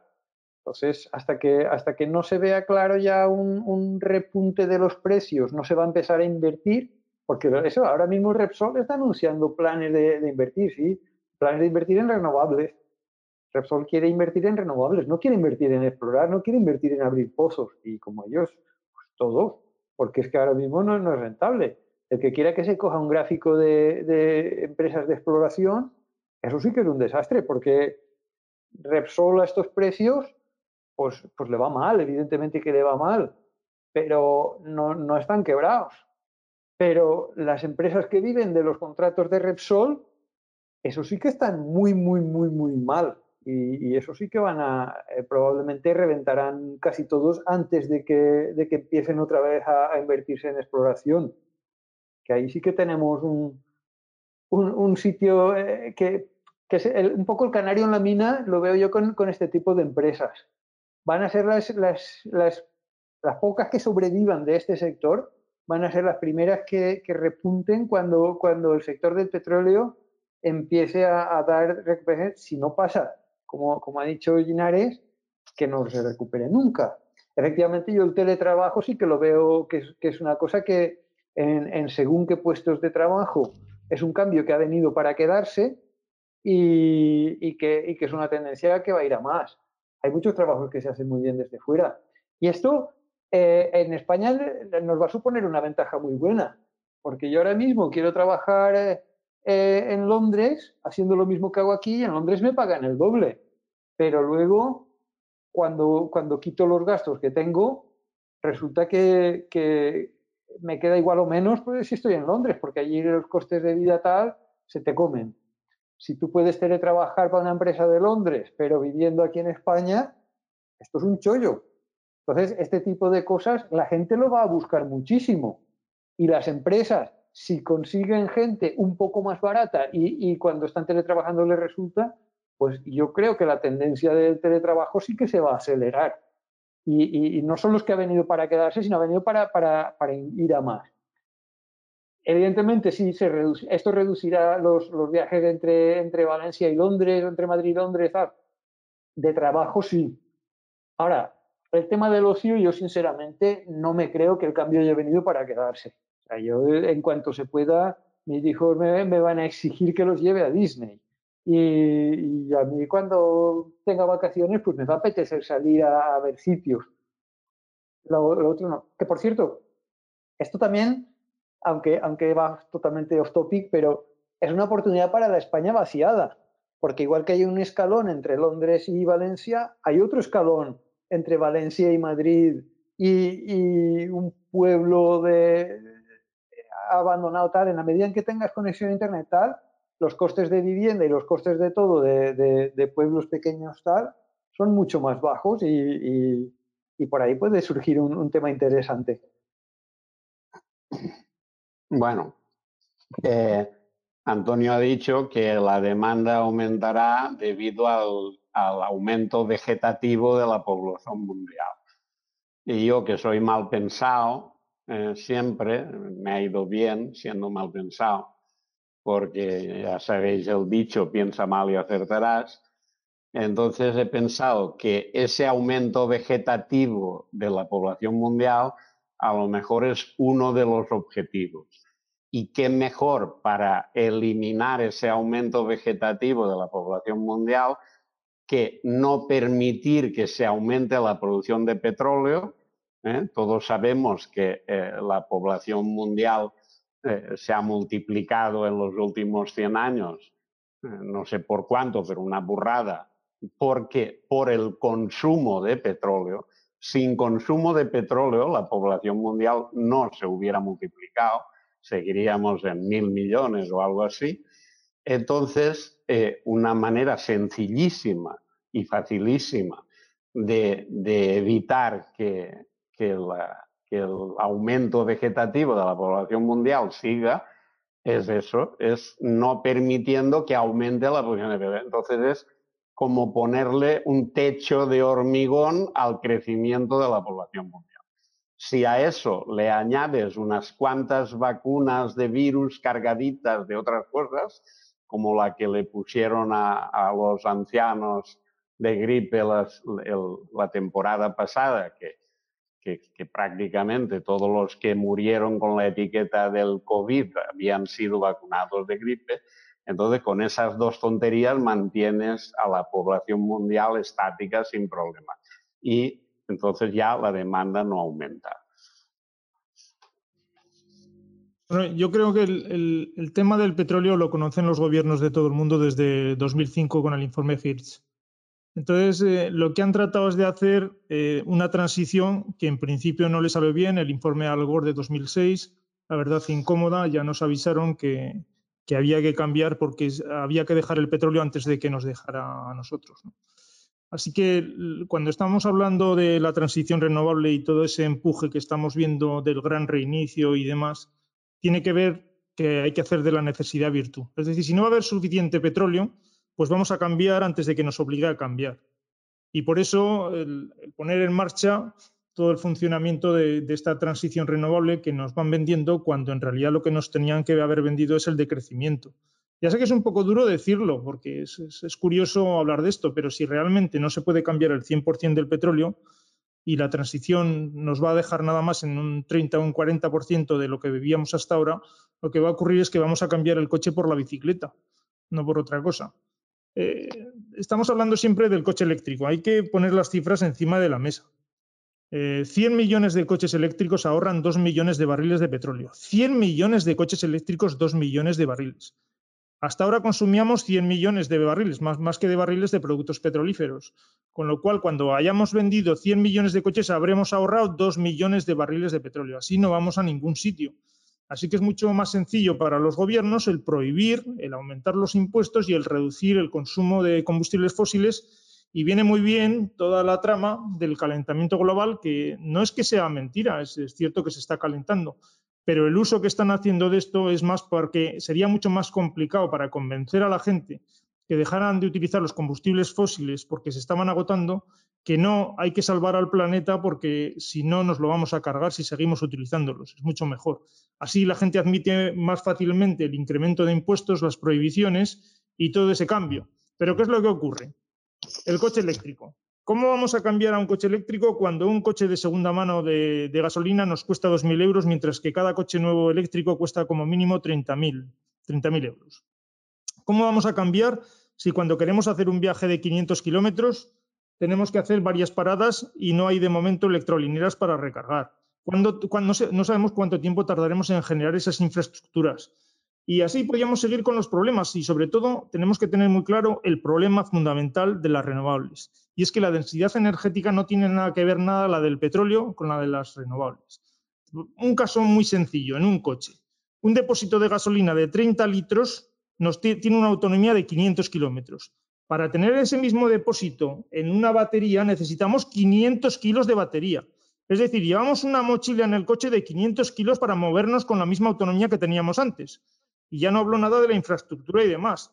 Así que están sacando todo tipo de, investigaciones de la tecnología del hidrógeno, porque la pila de hidrógeno te permite unas autonomías mucho mayores, pero se les olvida decir que no solamente es muy caro, sino que además el coste energético es superior al de la producción de cuando tengamos y desarrollemos el petróleo. Es decir, que nos cuesta más generar ese hidrógeno en energía que lo que vamos a obtener a partir de ello como lo vamos a obtener a partir de la energía fotovoltaica y eólica que nos va a sobrar porque lo vamos a tener por todos los sitios, pues no va a importar que nos gastemos. Pero yo no veo dónde está la eficiencia por ninguno de los sitios. Lo que sí tenemos que ser es prácticos.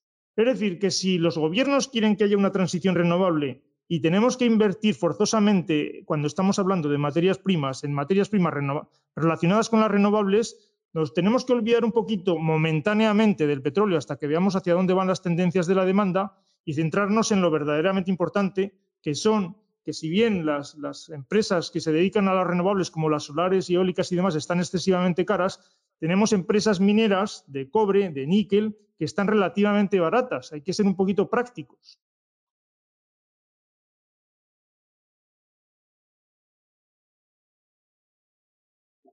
En relación a, eso que comentas, eh, Stillman, quería trasladaros varias preguntas que, nos habían llegado y, que quería introducir al debate. ¿Qué porcentaje de exposición a las materias primas tenéis en cartera los tres ponentes y cómo está dividida entre eh, distintos tipos de materia prima? Pues yo en mi caso tengo eh, exposición por, acciones de Repsol, es lo que llevo en cartera. Eh, porcentaje, pues, pues debe de estar como un 7% de mi cartera de bolsa más o menos. El tema del cobre también me huele muy bien, sinceramente lo tengo en el punto de mira, pero de momento no, no, no he comprado acciones de cobre, pero sí que, sí que es de las que, de las, que las veo para, para poder entrar. Y, y en oro es que es más complicado. Es un poco por, lo que comentaba, lo que comentaba antes Antonio. El oro es que hay que verlo como protección más que como inversión. Entonces, eh, las acciones de oro que van ligadas al oro no son protección, son inversión para ganancias. Entonces, es un poco complicado para mí el, pillar el punto de, las acciones de oro. No, no, es un sector que me atraiga especialmente. Y luego ya lo que sí que veo menos es el tema del uranio. Ahí, si estuviera Solrack, seguro que tendría mucho que decir, pero vamos, básicamente el tema es, que eh, el, uranio, las centrales estas son, son quizá, quizá lo, más, lo más fácil de sustituir por, por renovables. Es verdad que, que una central eh, atómica te da, te da una producción continua, mientras que las renovables dan unos picos que, es, que es, una cosa muy diferente y que, y que necesitas algo para, para mantener un, un, nivel mínimo de electricidad, pero aún así, eh, a base de, acumular energía de la manera que sea tal, yo a medio plazo el, el uranio es el que, el que veo un poco menos.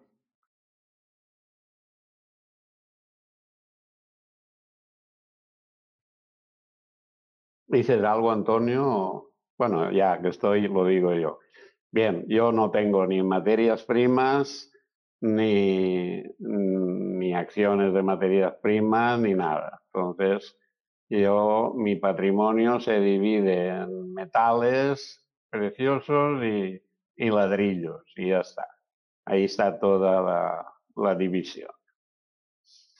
Bueno, yo soy parecido a Francisco. ¿eh? la parte inmobiliaria, que siempre tienes algo, en la parte de metales, que como dice Fernando, es protección, es inversión, y tengo la parte de liquidez dividida en, normalmente son picoteos. A mí me gusta, me gusta mucho la parte del oro y la plata, uy, perdón, del cobre y la plata, y por eso ya puse el, estudio de KGHM, que es la polaca, que es la segunda productora mundial de plata y la séptima de cobre, y es bastante interesante en Polonia y recientemente, a través de un vídeo de J 1971, eh, entrevistaron al CEO de Atalaya eh, Inversiones y, la Atalaya Minin y me gustó mucho. Una empresa que no tiene deuda, que tiene la producción de cobre aquí en España y que, realmente es interesante cómo ha conseguido aumentar la, producción sin endeudarse y ahora se ha posicionado muy bien porque no hay que olvidar que el cobre ha subido en muy poco tiempo un 50%, de dos y pico la libra a tres. Yo creo que le, tiene bastante vida por delante y sobre todo si seguimos eh, cambiando lo, lo, que es la transición renovable y tenemos sigue la demanda de cobre creciendo bastante, mientras que la oferta no va, puede que a lo mejor en los próximos años no crezca tan rápido como la demanda. Respecto del uranio que comenta Fernando, hay que tener en cuenta que, las renovables compiten siempre en el mercado de generación de electricidad y ahí hay bastantes competidores, el carbón, el gas, la eólica, la fotovoltaica, la hidráulica y la nuclear. Eh, en vista de que los gobiernos quieren potenciar la parte renovable, parece que va a ser siempre en detrimento de, de, sobre todo el carbón, quizás el gas más adelante y la energía nuclear que se va a mantener durante bastante tiempo. Hay bastante producción prevista en nuevas centrales en, China y en la India, pero desde luego en Occidente no se pretende crecer y más bien lo que se pretende es cerrar. También es verdad que la oferta de uranio no, no va a subir precisamente, al revés, va, va a caer. Pero de, desde mi punto de vista la preferencia sería el cobre sobre el uranio en este caso. Perfecto. Tenemos otra pregunta de la audiencia que nos comenta. Las materias primas pueden pasar deprimidas durante lustros. ¿Cuál o cuáles pueden ser los catalizadores en cada una de ellas para ese cambio de ciclo que predicas? Bueno, en el caso de, las materias primas que he citado antes es muy evidente. Hay un empuje a nivel mundial, si quieren están hablando del gran reinicio, nuevo orden mundial, la transición renovable, va a haber inversiones a porrillo. O sea, no cabe ninguna duda que todos los gobiernos del mundo van a empujar ahí. Y si quieres eh, vender coches eléctricos, tienes que generar también los materiales que se utilizan para el coche eléctrico. ¿Qué materiales son? Pues el cobre, básicamente, pero luego están las baterías, el litio, el níquel, el grafito. Son materiales, son eh, materias primas siempre interesantes. En níquel no hay tanta oferta y a mí me parece un material muy, muy interesante. Lo mismo que el cobre. En el caso de la plata que mencionó antes, eh, tendría que ver siempre con la parte de la foto, fotovoltaica que se utiliza bastante, aparte del valor monetario que se le puede asignar a la plata, y no nos olvidemos que la plata es el, segundo elemento que más usos tiene después del petróleo en el mundo. Todos los aparatos electrodomésticos y, y demás que tengan una conexión eléctrica llevan plata, aunque sean unas centésimas, unas milésimas de gramo. Así que es importante que si hay una, una revolución tecnológica, la plata va a estar siempre ahí también. Yo respecto al tema de los ciclos, hay algunas excepciones, como por ejemplo el caso, el caso que ha descrito antes Antonio, con el cobre, de que si vamos a ir a una electrificación, pues el cobre va a tener eh, un cambio de ciclo por, por, esa electrificación que va a generar una demanda inusual, pero esto es un, un tema puntual. Lo, lo, típico de las materias primas casi siempre es lo mismo. Eh, invierto en producción, sobreproducción. Caen los precios porque hay más producción de la que hace falta. Eh, dejo de invertir en producción. Entonces, eventualmente los precios bajan tanto que, ya eh, se para absolutamente la inversión en producción y entonces pasamos de, sobreoferta a, a, que no hay suficiente oferta. Y entonces es cuando se da la vuelta, empiezan a subir los precios. Después de que han empezado a subir los precios, empiezan a aparecer las primeras inversiones en, incrementos de producción, pero los precios siguen subiendo durante bastante tiempo hasta que, hasta que esas, esas inversiones en producción empiezan a, producir. Como los precios han seguido subiendo, se ha seguido invirtiendo en, más, en más oferta nueva y entonces cuando toda la oferta que, se ha puesto en marcha empieza a salir a producción, pues vuelves a estar otra vez en, en, la parte de sobreoferta y vuelven a caer los precios, vuelve a empezar. Es el, ciclo típico de, los, de las materias primas. Y ahí, pues eso, en el, tema del petróleo ahora mismo eh, vamos a tener un ciclo de, especialmente intenso, creo, de reducción de la oferta, porque el, tema este del coronavirus y, el tener a la gente inmovilizada, pues ha producido una, una cancelación absoluta de la inversión en producción que, va a tener un impacto muy grande. hasta, hasta, que, hasta que se vuelva a invertir en producción y eso entre en producción, va a pasar más tiempo del que sería normal con un ciclo natural. Eh, bueno, yo quería apuntar que, que, pienso que en los próximos años eh, el mundo mundial va a estar en una recesión de caballo y en una recesión de caballo mm, eh, no, el consumo de las materias primas no va a ser demasiado bollante. Entonces, esto también habría que tenerlo en cuenta, porque yo creo que la recesión mundial no hay quien la, quien la evite o quien la pare. Sí, pero aunque, fuera así, estaríamos en las mismas. Al final, lo que, lo que pasaría si se reduce la, la demanda lo que, lo que pasaría es que, es que haríamos el mismo ciclo de siempre, pero con un pico hacia abajo más fuerte que luego llevaría probablemente hacia, hacia un rebote más fuerte de lo habitual. Pero al final el ciclo es el mismo. O sea, eh, aquí, si, si, se reduce la demanda, pues la, el, el, no invertir en nueva producción durará más. Entonces la escasez será más fuerte cuando, que eso está claro. Yo es que como estaban hablando del tiempo, del ciclo, de, del momento, pues yo solo quería apuntar eso, que, que el momento para los próximos dos o tres o cuatro años no lo veo de que vaya a haber un ciclo expansionista y consumista y todo eso, porque parece ser que la planificación está para lo contrario. Bueno, yo quería introducir una matización, sí. Eh, yo cuando, hablo de, la transición, estoy siempre pensando en el, largo plazo, no en los próximos dos o tres años, que evidentemente nadie sabe lo que va a ocurrir. Aquí lo que están planteando desde hace tiempo es que vamos a cambiar eh, la electricidad por el petróleo o el petróleo por la electricidad y en ese sentido la demanda de cobre va a ser ah, bastante creciente y, y, bueno, los próximos 20 o 30 años pues, probablemente no deje de crecer porque ya no solamente será la demanda habitual en infraestructuras y demás, sino que habrá una demanda también para la electrificación de, toda la sociedad. Eh, los ciclos sí es cierto, eh, Fernando, que es como dices, pero eso tiene un límite. Es decir, si, hay suficientes elementos para los próximos 20 o 30 años, es cierto, pero si, y estamos hablando de que la concentración en las minas va cayendo y como consecuencia de eso ya no es tan, rentable el, sacar esa producción si no sube mucho el precio. El otro día mantenía un debate con un opoleco, él, piensa que las economías de escala serán suficientes para cuando baje la concentración y yo pienso que, hasta cierto punto depende del precio que se puede llegar a alcanzar. Eh, en ese sentido, cuando estamos hablando de invertir, es cierto que si hay una recesión y empieza una especie de crecimiento, un mantenimiento de la economía tal como está ahora, pues no todas las materias primas tendrían que subir, pero lo que está claro es que quieren que cambiemos el coche de combustible fósil, el coche de gasolina o diésel, por el de eléctrico, y eso nos asegura que incluso en condiciones de recesión va a haber una fuerte demanda de, este tipo de materiales puesto que el cobre se utiliza en prácticamente todos los sistemas, tanto eólica, renovable y fotovoltaica, el coche eléctrico y todos los cambios que queramos hacer. Por eso hago hincapié en, el cobre, porque si tenemos que recordar que la concentración en las minas de cobre va cayendo progresivamente y que aunque se pudieran utilizar esas economías de escala, si la demanda en un momento determinado es superior a la oferta, el precio debería continuar subiendo incluso en épocas de recesión. Sí, yo respecto al comentario de Ginares, lo que quería comentar es que yo tampoco sé la fecha, sinceramente. Eh, la pregunta que yo he entendido no es cuándo va a ocurrir, sino cuál es el catalizador del cambio de ciclo. Entonces, el catalizador del cambio de ciclo, venga cuando venga, el catalizador es ese, es la reducción de la, de la oferta porque los precios no, no, han, no, han no han invitado a invertir.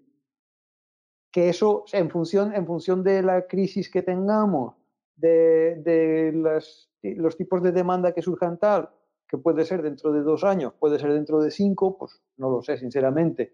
Pero el catalizador será ese. El catalizador probablemente es que los precios bajos han desincentivado la, inversión en, nueva producción y se ha dejado de invertir. Y como estas cosas, desde que se empieza a invertir hasta que se empiezan a, extraer resultados, eh, pasa mucho tiempo, pues ahí es en, donde, en donde pasamos de, la situación de, no hay eh, de, de, sobra a la situación de no hay suficiente, es el catalizador. Y luego sí, el tema del rendimiento, pues al final de lo que hablamos es de precio. O sea, si las minas dan menos rendimiento, pues el, precio subirá permanentemente y, y, seguirá siendo cíclico, pero el ciclo estará a otra altura. O sea, si el precio hasta ahora estaba aquí, pues ahora el precio pasará a estar a, a, a 2x aquí, pero seguiremos en, cuestión de, ciclo. Al final, pues, ¿qué, pasa con el oro y con la plata? Pues el, oro es más caro que la plata porque cuesta más sacarlo. Pues lo mismo. Bueno, no exactamente. Mira el platino. El platino es bastante más escaso que el oro y en cambio el precio es más, más pequeño. ¿eh? Así que no todo, no todo siempre tiene que ver con la escasez o no escasez y la dificultad de sacarlo. Sí, yo creo que el oro ha subido mucho más que el platino, porque eh, cuando la gente con, un buen patrimonio eh, aprieta el botón del pánico, entonces buscan un librito que dice, a ver, ¿cómo me protejo? Y en el librito ese no habla de platino, habla solo de oro. Y entonces, claro, la gente va y hace lo que dice el librito de protegerse, que es comprar oro y como ese librito no menciona el platino, ni el paladio, ni nada, pues compran oro. O sea, mm, el hecho de que eh, yo incluso tengo un gráfico que es el oro contra el platino y la plata y tal. Y entonces, eh, podríamos decir que es un gráfico del miedo. Cuando sube más el oro que el platino y la plata, quiere decir que hay miedo. Y cuando ese gráfico baja, pues quiere decir que se les ha pasado el susto. ¿Eh? Y por supuesto no tiene nada que ver con la oferta, demanda, producción, ni nada, porque si fuéramos a eso, eh, eh, la plata bajo tierra está en una proporción de 8 a 10 partes de plata y una de oro, y sobre la tierra ya sacada hay bastante menos, en cambio, eh, eh, el precio está 70 veces más, más barata la plata que el oro. Es decir, que, que el precio no tiene nada que ver con, con, que haya más o menos o la producción sea más o menos, sino que es pues por eso, por, por las emociones de la gente. Pero es que este es un caso muy especial, porque claro, yo estaba hablando partiendo de, de una demanda más o menos eh, ¿qué es lo que pasa con, las, con la mayoría de las materias primas? Pues la gente eh, suele coger el coche más o menos igual este año que el que viene, que el otro. Ahora no, porque ahora estamos en circunstancias excepcionales, pero el consumo de, cobre o el consumo de petróleo o el, el, consumo de la mayoría de las materias primas tiende a no dar demasiados saltos. Entonces, lo que sí que da salto es la, cantidad que se produce y por eso es el, desencadenante de los cambios de ciclo suele venir en las materias primas por el, por el lado de la oferta y no por el lado de la demanda. Pero eso no pasa con el oro, porque el oro, como se, considera, es efectivamente toda la razón en que está en el libro del pánico y que la, y, la demanda de, oro se puede multiplicar por 10 tranquilamente si la gente se asusta. Entonces, en el, oro funciona al revés que, muchas cosas. Es, los cambios de, demanda los que dirigen el precio, no, los cambios de oferta, que, en el oro no hay esos cambios de oferta que justifiquen los movimientos de precio. Es, más, el, oro va más dirigido por la demanda, pero porque la demanda de oro, al ser oro de inversión, entre comillas, inversión más protección que inversión, eh, es una demanda muy, muy cambiante. Otra tecnología interesante, hablando un poco del platino, y de la que vamos a oír hablar en los próximos años es la tecnología del hidrógeno. Ya sabéis que con esto de la transición renovable, cualquier cosa que sea verde es interesante. Ahora hay dos formas de producir el hidrógeno, el hidrógeno verde y el azul. El verde sería producido a través de la energía renovable disociando el agua y el azul es el que históricamente conocemos cuando a través del gas podemos disociar la molécula y sacar el hidrógeno. En el caso del platino funciona como catalizador en esta disociación y sería muy interesante que si esta tecnología sigue avanzando, podía ser encontrar un uso bastante abundante eh, en el caso del platino, sabiendo que la oferta es muy escasa y si la demanda aumenta, veríamos precios bastante notablemente más altos que, los que hay ahora.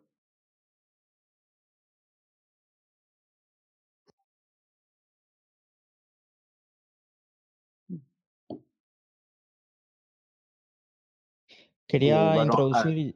Ah, ah, vale, Francisco, te doy paso. No, no, no, yo solo quería hacer un apunte y es que si si alguien quiere apostar a eso, que es a que el platino subirá más que el oro, mm, ni siquiera hace falta que tenga los metales en su casa. Sencillamente compra platino y vende oro y si eso ocurre ganará dinero. Claro, si no ocurre, pues va a perder. Pero bueno, quería decir que para eso no haría falta eh, implicarse en posesión física de metales para apostar a esa posibilidad. Francisco, ya que estás, eh, te quería preguntar, eh, tuvimos un coloquio casi hace unos meses, estaba mirando ahora mismo un, un tuit acerca de que el precio del oro lleva el, octavo trimestre consecutivo en subidas, la plata también tuvo un movimiento muy alcista en los últimos meses, luego todo se ha un poco moderado. ¿Cómo has visto todo esto desde, desde tu barrera y cómo, cómo nos puedes explicar un poco todos estos movimientos que ha habido? Bueno, el oro yo ya hice varios posts de cuando entró en tendencia primaria alcista, ¿eh? ya lo dije en el blog y tal, y desde entonces ha ido subiendo con las correcciones habituales de una tendencia alcista, pero que eh, va haciendo nuevos máximos y luego las correcciones que nunca son mayores que la anterior, o sea que es una, una podríamos decir que es una tendencia primaria alcista clásica sin, sin más, en fin, normal, ¿eh? es normal. Entonces, desde que dije que entró en tendencia primaria alcista, el oro y la plata, pues así ha sido y así se ha comportado. Y bueno, y lo lógico, lo lógico es que como las tendencias primarias duran mínimo de tres o cuatro años, pues lo lógico sería que todavía nos queden como mínimo dos o tres años de que los movimientos al alza sean mayores que las correcciones, tanto en el oro como la plata. ¿eh? Eh, ya que estamos hablando de esto, en en mi blog me han puesto una pregunta para Stillman de Fernando JCG, que con muy mala intención, que dice que le pregunta a Stillman cuál es su precio objetivo para la plata y cuándo se podría alcanzar. O sea, eh, es, la pregunta va para Stillman, porque yo, yo sé que seguirá subiendo, pero el precio objetivo ni idea y cuándo muchísimo menos. ¿eh? Porque claro, eh, el precio de algo depende en, la moneda o, en, qué lo vas a valorar. ¿eh? Y entonces, mm, más que adivinar lo que pasará con el oro o con la plata, sería más bien adivinar qué pasará con el dólar o con el euro, que, que posiblemente tenga más influencia que el oro y la plata. Bueno, eh, Antonio, di lo que quieras para la pregunta. Bueno, el, oro y la plata siempre tienen relación, por lo menos en los últimos tiempos, con la cantidad de dinero que están emitiendo los bancos centrales. Estamos viendo que cada vez que hay un, anuncio de un estímulo, tenemos una subida del oro y la plata, y cuando se echan atrás y ya no hay estímulo, pues tenemos una bajada. Eh, sí, desde el punto de vista gráfico, desde luego, el oro está haciendo una figura bastante bonita. Yo tengo que reconocer que el análisis técnico y yo no, no somos muy amigos. Lo he utilizado durante muchos años desde el principio pero posteriormente mm, creo que, no, es, no es muy fiable, o sea, falla bastante.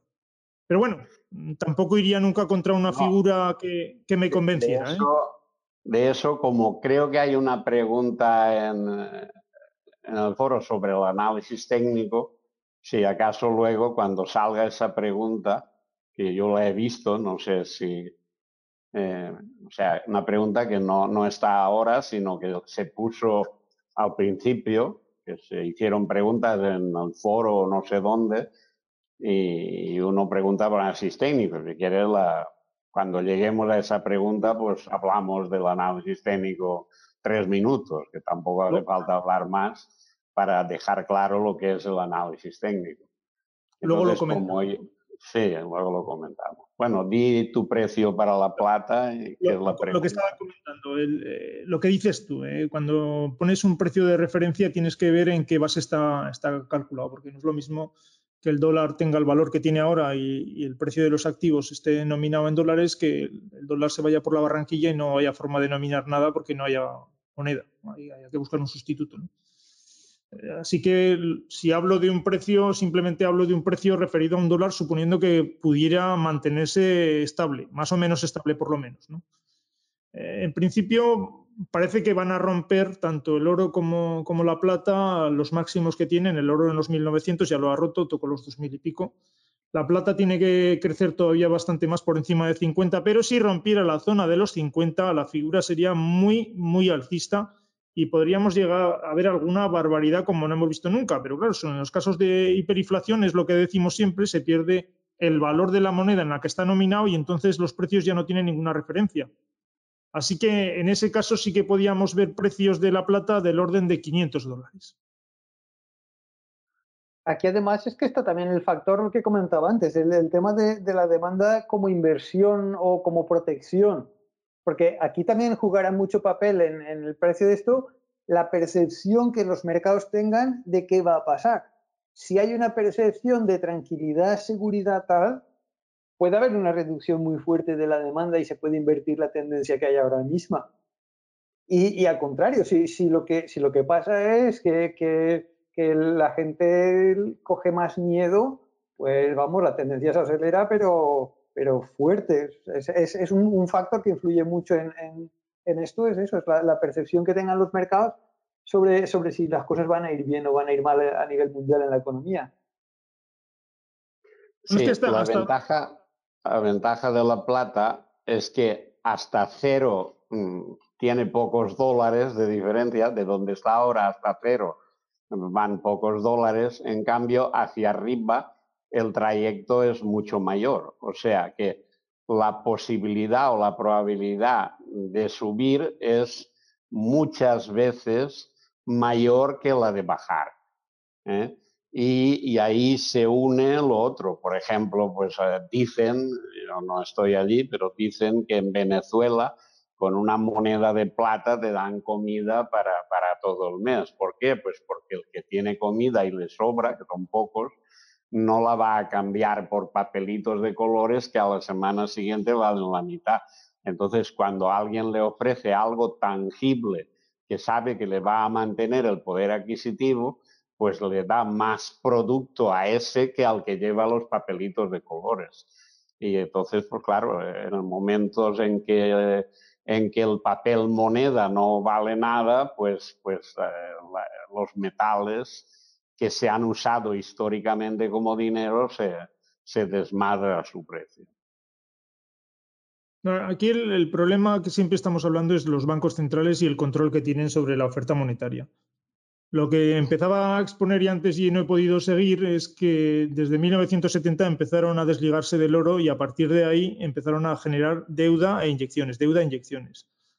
De tal forma que si inicialmente la emisión de moneda era parecida al crecimiento del PIB, posteriormente se empezaron a desligar de tal forma que la forma de la oferta monetaria y de la deuda mundial ha pasado de, de tener una curva, digamos, con un incremento bastante leve a una curva exponencial y a partir de 2008 ya, ya es más que exponencial.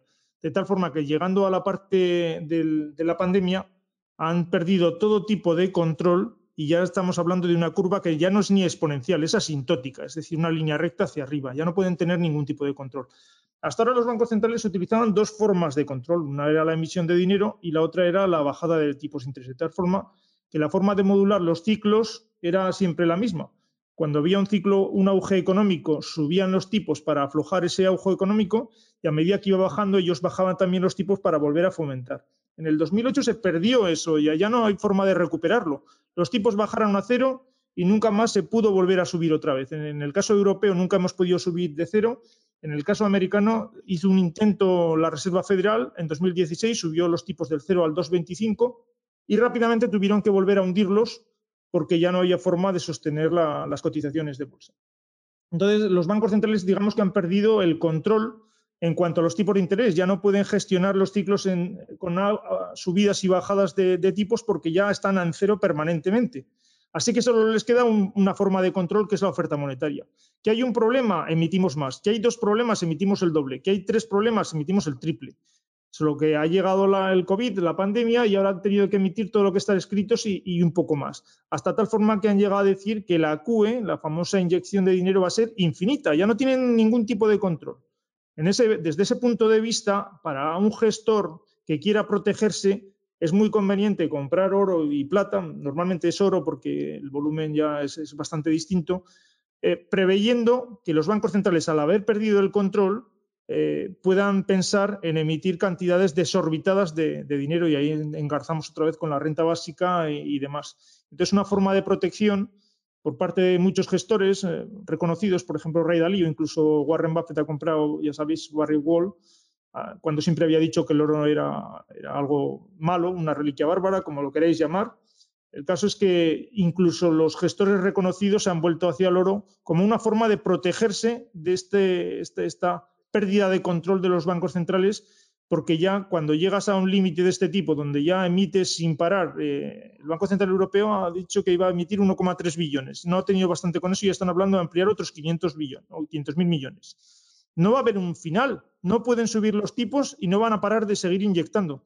¿Qué es lo que va a ocurrir? Pues lo que hemos hablado antes del reset. Llegará un momento en que la emisión sea excesiva, se pierda el control y la única forma de protegerse que han encontrado algunos de estos gestores reconocidos es eh, invertir en oro. Por eso los precios, cuando hablamos de precios, pues no tienen ninguna referencia si realmente la moneda en la que están nominados se devalúa totalmente. El caso de Venezuela con la hiperinflación es un ejemplo que se podía extender al resto de monedas. Bueno, ya que estamos, acabamos con las preguntas que hay en mi blog, que son dos o tres, y así ya eso lo damos por finiquitado. Bien, hay otro que dice que cuál es el porvenir de los españoles ante la crisis económica y social que se nos viene encima. Puede haber disturbios sociales importantes, bueno, ya la bola de cristal. ¿Cuál creéis que puede ser la reacción del gobierno este y el que venga ante los disturbios sociales? Bueno, es facilísimo represión policial, yo veo que el hidrógeno tiene muchas prioridades. Bueno, de esto ya hemos hablado. Entonces, bien, los disturbios sociales, pues sí, los disturbios sociales son obligatorios en el momento que a una población que durante 30 años ha vivido en una fantasía, o sea, gastando el doble de lo que producía y además diciéndole que que si le votaba a otro eh, gastaría el triple de lo que producía. Entonces, claro, cuando esa fantasía llega a la pared de hormigón que no permite eh, que esa fantasía continúe circulando, pues siempre hay disturbios. ¿Por qué? Porque la gente se siente engañada, frustrada, etc. Y entonces eso posiblemente poniendo la tirita antes que la herida, ya han hecho la represión policial totalitaria con la excusa del virus, anticipándose ya a los disturbios del reset. Esa es mi opinión. No sé si queréis decir algo más.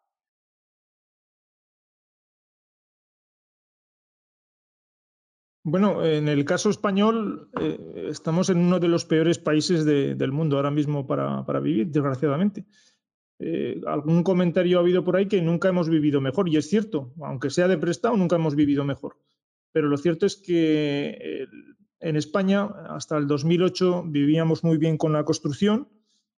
Eh, la agricultura siempre estará ahí, es algo que siempre nos puede sujetar bastante, pero es un porcentaje pequeño del PIB Industria nunca hemos tenido mucho, la parte del sector del automóvil estará de capa caída y no sé si, conseguirá levantar la cabeza. Y lo que nos ha sostenido en estos últimos 8 o 10 años ha sido el, turismo. Todos sabemos lo que ha ocurrido con el COVID y el turismo y por lo tanto España ahora mismo está, es un derribo. Es un derribo, no tenemos ningún tipo de industria, no tenemos turismo, no tenemos construcción o muy poca. Y, y así nos va en el sentido de que los ingresos del Estado se han hundido y los gastos se han disparado. ¿Puede revertirse esto? Pues desde luego a corto y medio plazo no. ¿Y cómo vamos a sobrevivir? Pues con lo que nos preste el Banco Central Europeo, como estamos viendo. A ver, yo respecto al tema de los motines y los disturbios soy mucho más escéptico que Linares. ¿Por qué? Pues porque ya hemos pasado por situaciones en las que han sobrado motivos.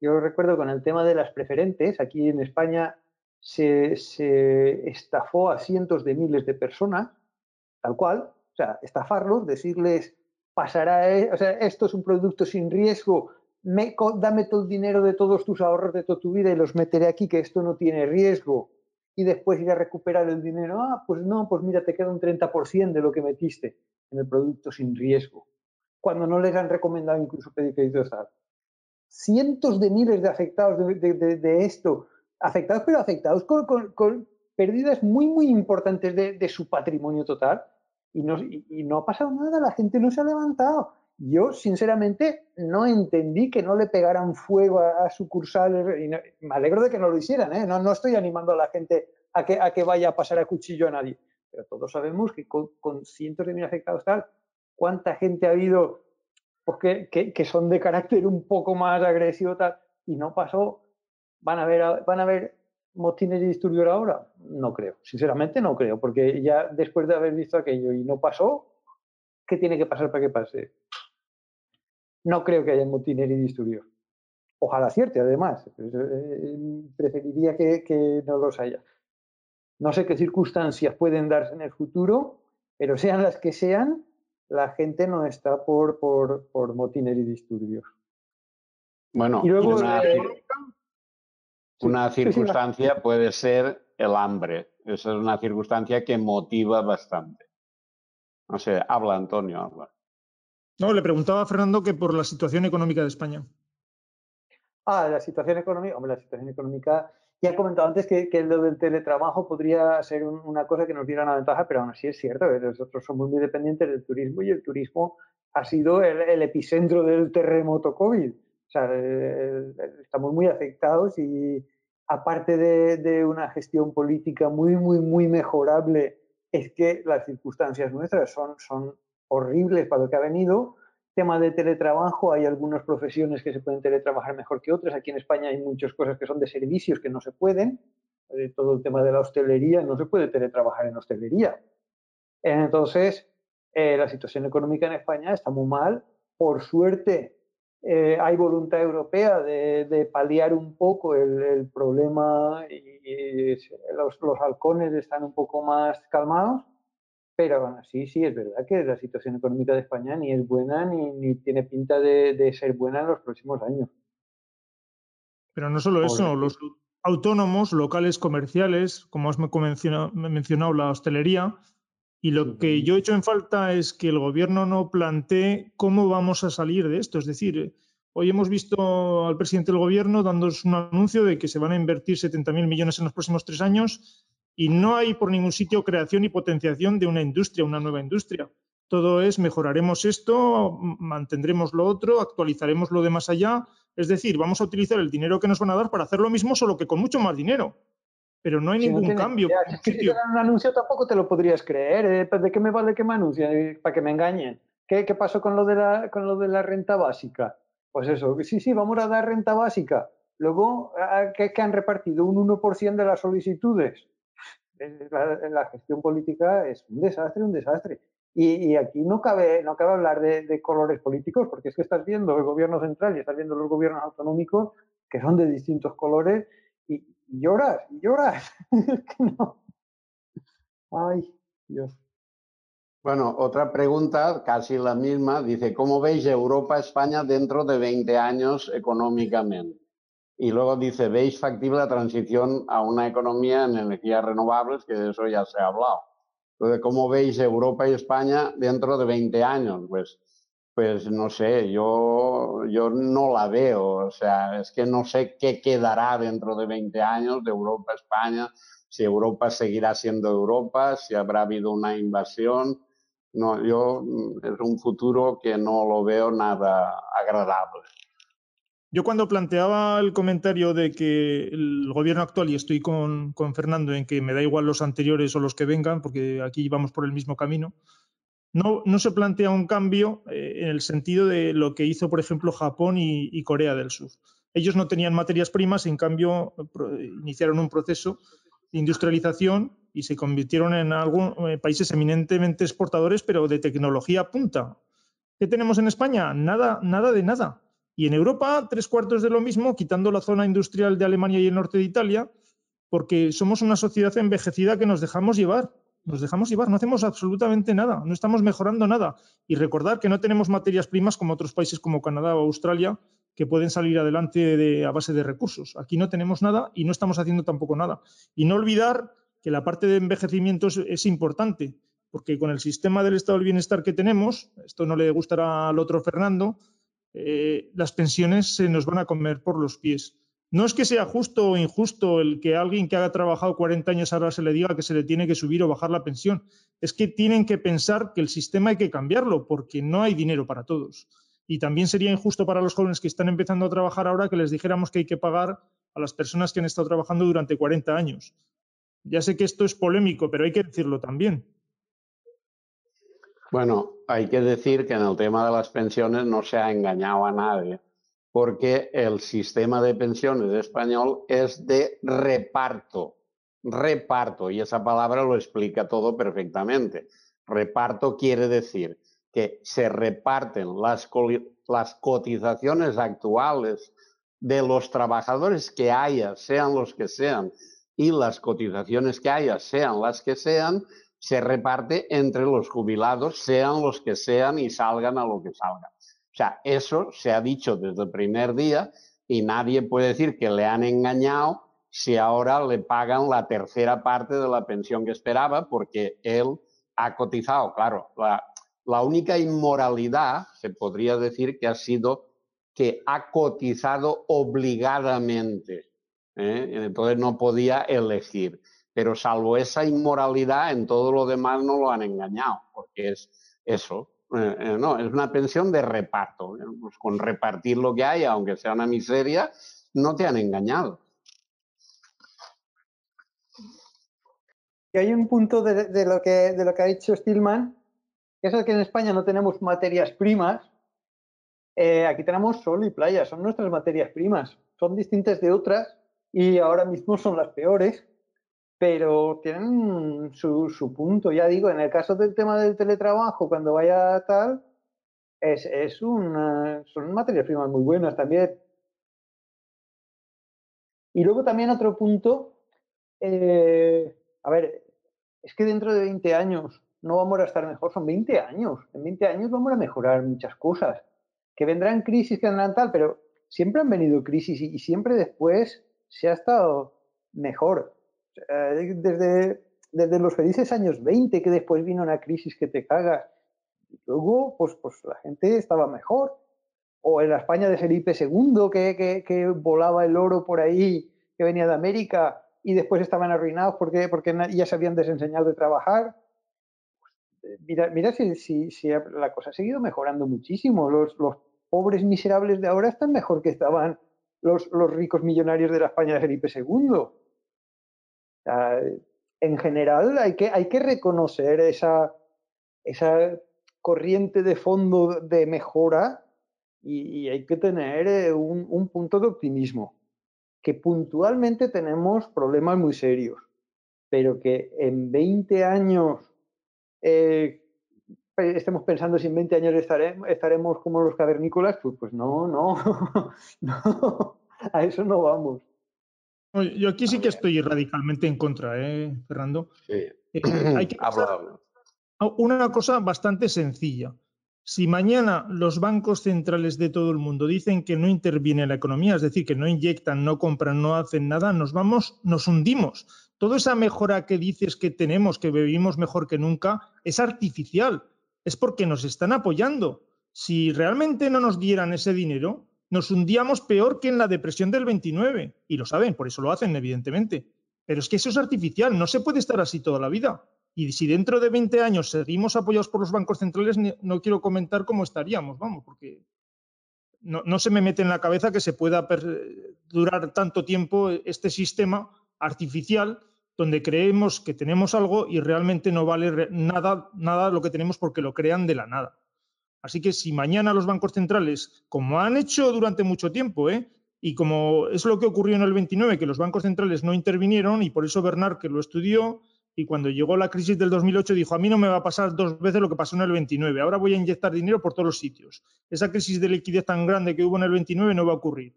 Y desde entonces seguimos aquí, llevamos 12 años sin parar, pero estamos pagando lo que van a, lo que tendrían que consumir nuestros hijos lo estamos consumiendo nosotros ahora, solo que le estamos dejando la factura a ellos.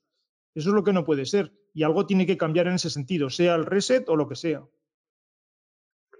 Bueno, yo quería añadir que, que ahora efectivamente vivimos mejor que en las depresiones y los problemas anteriores porque hemos consumido millones y millones de barriles de crudo diarios y esa energía, ese consumo brutal y salvaje y, e insostenible de energía, eh, podríamos decir que ha aumentado la riqueza y el bienestar de toda la población mundial.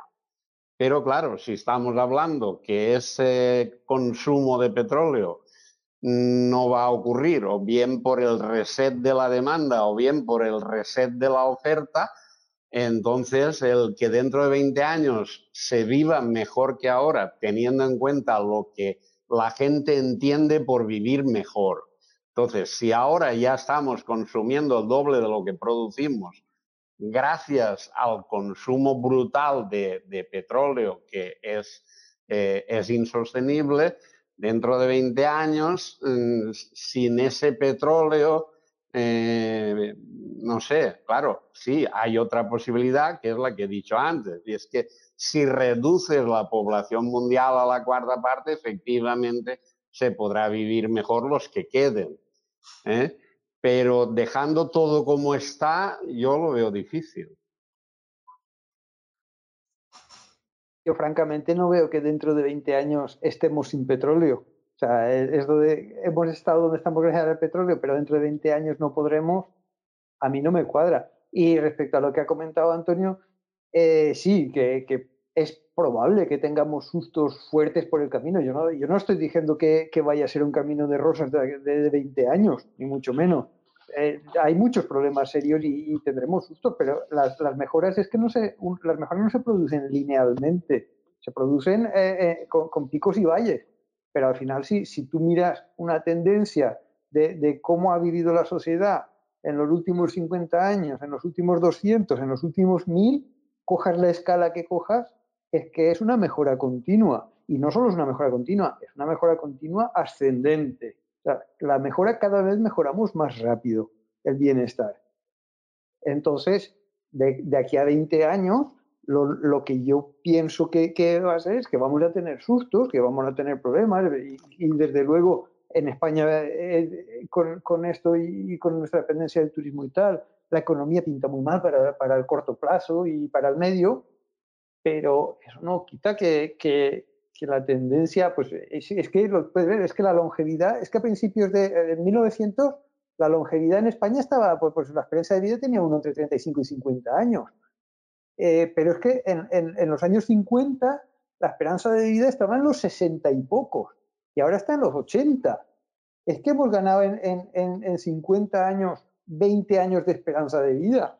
Es, es una, una, tendencia de fondo muy fuerte que lo que pasa es que las cosas buenas salen muy poco en los medios y, y lo que saca de los titulares es la crisis. Pero la tendencia de fondo es la que está ahí. Y es, y es a, que, a que la sociedad mejora. Entonces, 20 años ya es un plazo como para que la tendencia de fondo se imponga sobre los sucesos puntuales, por fuertes que sean. Bueno, el problema de los últimos 20 años es la deuda, evidentemente. Si hace en 1999, en 2000, había 50 billones de deuda mundial y ahora son 270, 280 billones, ¿cuánto tiempo podemos seguir así? Es decir, si, si todo lo vamos a hacer a base de deuda, pues eh, mientras se admita la fabricación de dinero, viviremos, sí, será posible extraer lo que se pueda. De hecho, el Sail nunca hubiera salido si no hubiera sido financiado de alguna forma por la Fed. Así que realmente no sé si nos estamos engañando a nosotros mismos de que hemos vivido muy bien y que creyendo que hemos vivido muy bien lo vamos a poder mantener en el futuro también. Ah, ahí, sí que te doy la razón. A ver, sobre lo que sería la tendencia natural de largo plazo, estamos por encima de lo, o sea, estamos mejor de lo que nos tocaría estar por el crédito y por, y por estar quemando más de, más de lo que tendríamos que haber quemado y endeudándonos más de lo que nos tendríamos que haber endeudado. Entonces, el punto de referencia actual, eh, eh, la, tendencia de largo plazo en donde tenemos que estar, pues tendríamos que estar algo peor de cómo estamos, sinceramente. Porque es verdad que se, que se ha estado tirando mucho de pan para hoy y hambre para mañana. Entonces, el hoy lo tenemos muy hinchado y el mañana lo tenemos perdido.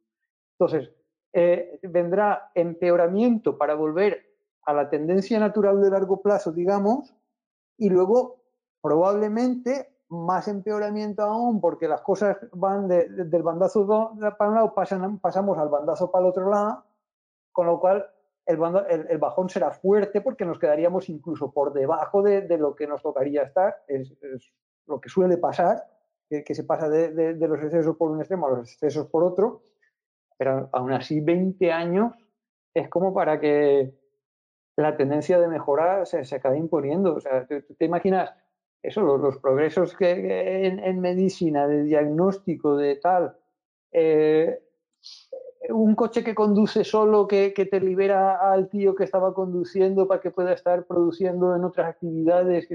Es, mucho lo que, lo que se puede estar ganando en estos 20 años, como, como para pensar que, que vamos a estar peor dentro de 20 años. Yo tengo otro planteamiento. Tú lo que dices es que eh, nos hemos excedido como consecuencia de la deuda y lo que vendría ahora sería una reversión a la media más el efecto péndulo que nos llevaría un poquito por debajo. ¿no? Pero eso suponiendo, suponiendo que no hubiera problemas con las materias primas. Yo planteo otra cosa, y es que si el crecimiento de la población y el crecimiento económico está referenciado, hoy leía un estudio que dice que, el crecimiento del PIB mundial tiene una correlación del 99% con el crecimiento de la energía. El 99%, ¿eh? no es cualquier cosa. Si no tenemos suficiente energía en el futuro porque el petróleo y las fuentes de combustibles fósiles empiezan a caer con fuerza en los próximos 20 años, no mañana, ¿eh? Y la transición renovable, como he comentado, no creo que llegue más allá de sustituir un 20 o un 30%, todas esas mejoras tecnológicas no se pueden hacer si no tenemos suficiente energía. Y ese es el problema que planteo como complicado, porque es difícil ver eh, unos pronósticos a 20 años. Sabemos que la producción de petróleo probablemente no pueda subir, pero todavía no hemos comprobado si con una subida de precios es posible revertir el pico del petróleo. Análogamente, podemos decir lo mismo con el resto de, materias primas, pero tal y como funciona hasta ahora, podemos estar hablando un poco del pico de todas las cosas. ¿no? nos estamos olvidando muchas veces también que al ser una población de 7.800 millones, el agua dulce cada vez escasea más. Los alimentos dependen de la cantidad de petróleo que utilizamos y de fertilizantes, que son, vuelven a estar relacionados otra vez con los combustibles fósiles. De hecho, la población nunca hubiera llegado hasta donde ha llegado si no hubiera sido por los combustibles fósiles. Y no se pueden sustituir tan fácilmente muchas de las cosas. Una cosa es el transporte, que sí se podrá hacer, pero otra cosa son los productos petroquímicos, fertilizantes, etcétera, que como bien sabemos, el fosfato se está acabando también. Pero esta discusión es que... Es que... Habla, habla, Fernando, habla. Yo lo que voy a decir es que esta discusión es, un, es un, planteamiento que, que, lleva fallando 150 años. O sea, Malthus, que, ha planteado tesis muy interesantes y, que, y que no, es, no es alguien que, yo vaya a tirar por tierra, ni mucho menos, pero ya planteaba que, el pico de los alimentos y la extinción llegaría en 1880. Después han seguido vaticinando que la Tierra no podía sostener eh, por los alimentos, no, no, daba, el suelo no daba de sí para más de 4.000 millones de personas y estamos en el doble. Y este tipo de, pronósticos de, que, de, que, esto no da más de sí ha venido fracasando, ya te digo, es que, es que llevamos siglo y medio con, con, con, este con esta teoría, estrellándose una vez tras otra y, y siguen estando. Y, suena, y suena muy verosímil porque lo que va a resolver el problema no lo conocemos aún. Entonces tú dices, claro, con lo que tenemos ahora no se puede, el alimento no da, el agua no da, la energía no da con lo que tenemos ahora. Pero ¿qué pasa? Por ejemplo, eh, a nivel de, consumo de energía, aplicaba a la informática, que es un tema que yo controlo. Eh, un, procesador 486, que son los que, los que habían cuando, cuando yo estudiaba la carrera, se fabricaban con tecnologías de, de, de 0,6 micras los transistores. Ahora el, el, el, chip A14 de Apple, el que, el que lleva el iPhone, se fabrica con, con transistores de 5 nanómetros. Es que hemos cambiado de, magnitud. O sea, eh, antes medíamos en micras y ahora medimos en nanos. O sea, 120 veces más, más pequeño. Reducción en tamaño implica también reducción correspondiente de consumo eléctrico por unidad de cálculo. Evidentemente, pasa lo mismo que pasa con las eficiencias energéticas con el petróleo. El efecto rebote de que, de que la, mayor eficiencia provoca más demanda. Pero aún así sí que estamos consiguiendo mejorar, eh, con, o sea, con, la misma cantidad de energía se consigue mucho más.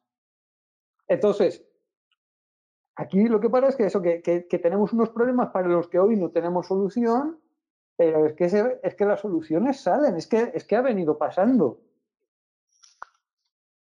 Bueno, yo tres o cuatro cosas quería contestarte ahí. A ver, eh, en principio que Malthus eh, se equivocara en sus predicciones o errara no quiere decir nada. El mejor estudio que se ha hecho probablemente sea de los límites de crecimiento en 1972, donde 50 años después prácticamente han acertado en su escenario central. Así que tampoco es tan difícil el entender que las retroalimentaciones negativas nos pueden poner en problemas si no encontramos los sustitutos a lo que teníamos ya. No se ve un sustituto fácil por la densidad energética del petróleo. Respecto a lo que mencionas de la tecnología, es cierto, pero mm, la complejidad del sistema cada vez es tan, tan avanzado tanto que si queremos hacer estos microprocesadores de 5 nanómetros, Resulta que solo hay una compañía en el mundo que puede hacerlos, que es TSMC en Taiwán. Y cinco pueden llegar hasta los 7 nanómetros, ya las conoces perfectamente. Pero el problema es que el tamaño del átomo son 0,3 nanómetros. No es posible bajar más de esos 3 nanómetros. Es decir, que hayamos agotado ya la tecnología. Sí, mañana me dirás que encontraremos otra cosa. Pero estamos, digamos que estamos llegando poco a poco a esos límites sobre los que detrás de ellos no vemos nada más. Eh, bueno, pues sigo, faltan un par de preguntas de mi blog y así eh, cierro este tema. Aquí uno dice, delante de la falta de confianza ya detectada por mucha gente de las monedas fiduciarias y ante la imposibilidad futura de darle a la lata, ¿creéis que una de las soluciones que presentarán si sigue creciendo la desconfianza de las grandes masas será la implementación de las monedas digitales? Bueno, creo que de esto ya hemos hablado algo pero si el tema va de confianza, ¿no creéis que las tendrán que redimir en oro? Pues bueno, yo ya he dicho que eso, que prefiero una moneda de oro que una moneda digital redimible en oro. Si queréis añadir algo a esta pregunta. Yo creo que ya lo hemos contestado antes, ¿eh? Sí, sí, ya está tratado. Y ya la última que dice, eh, una pregunta respecto a la vacunación obligatoria. ¿Hay manera de evitar que lo hagan mediante presiones administrativas o legales? Bueno, que evitar que te vacunen es bastante fácil. Primero, no tienes que estar eh, inscrito en ninguna lista para pedir nada al gobierno y luego no tienes que abrir la puerta de casa porque en Andalucía ya están diciendo que irán por las casas vacunando y tal Entonces no tienen que abrir la puerta a nadie que no te haya puesto WhatsApp antes diciendo que va a ir a tu casa. Y ya con eso yo creo que se evita la, vacunación obligatoria. Y luego dice, eh, actualmente sigo trabajando y me permite unos ingresos para pagar la hipoteca y vivir modestamente. La pregunta es, ¿qué posibilidades hay de que mantenga mi trabajo dado que está, está sujeto a la demanda de clientes que a su vez dependen de sus trabajos? Eso es un... Eh, o dicho de otro modo, ¿cuándo tardará en mostrar la cara, la quiebra para, la, para que nos veamos todos en la ruina absoluta, eh, solvencia para mantener nuestros gastos? Podría vender mi casa, aún me pagan bien por ella, porque está a 50 metros del mar, pero no sé si es mejor venderla, puesto que tampoco sabría qué hacer con el dinero o quedármela. Y llegado el momento, negociar con el banco para que me baje las cuotas. Eh, bueno, lo de negociar con el banco para que te baje las cuotas yo lo desestimaría totalmente y lo de vender la casa eh, depende, porque claro, si vendes la casa, ¿qué vas a hacer con ese dinero? Porque podría ser peor el remedio que la enfermedad. Eh, no sé, es un tema difícil de decidir ahora en estos momentos, precisamente porque no sabemos, no tenemos ni idea dentro de un año eh, cómo va a estar la situación. ¿Queréis añadir algo a eso? Bueno, yo con un, con un problema parecido de cuando yo me fui a, comprar el piso para vivir, eh, estaba de becario aún, tenía unos ingresos bastante bajos, no tenía ahorros porque acababa de terminar la carrera. Eh, mi planteamiento a un problema similar fue, quiero ir a hablar con la inmobiliaria y decirle que quería un piso de segunda mano y que me daba igual la zona, que no quería gastarme mucho dinero. Entonces, a partir de ahí, pues mi solución fue. Eh, quiero el piso comprármelo, pero eh, que, no, que no se me vaya de, presupuesto. Eh, claro, en el momento en que ya estás metido, yo no voy a decirle sin conocer muchas circunstancias, vende tu piso y cómprate otro más barato. Pero eh, si, nos oye alguien que esté planteando comprarse el piso, pues sí que se lo plantearía. Le diría, oye, eh, si te puedes comprar 100, si, pues cómprate 70. Cómprate 70 porque así tienes, tienes más margen, tienes más colchón y tienes eh, que cuando te vengan las circunstancias malas, pues, pues estás un poco menos pillado. En general, todo lo que sea deuda siempre es ponerse una, una piedra al cuello que puede ser bueno, porque en el caso de las hipotecas, eso pues, pues, es una forma de ir generando un patrimonio a largo plazo y, de quitarte gastos, porque si no tienes eso, tienes que estar alquilado. Pero cuanto más pequeña la piedra que te pones al cuello, pues mejor. Aunque sea a costa de. Es que a mí me gustan con piscina, pues oye, me gustan con piscina, mala suerte.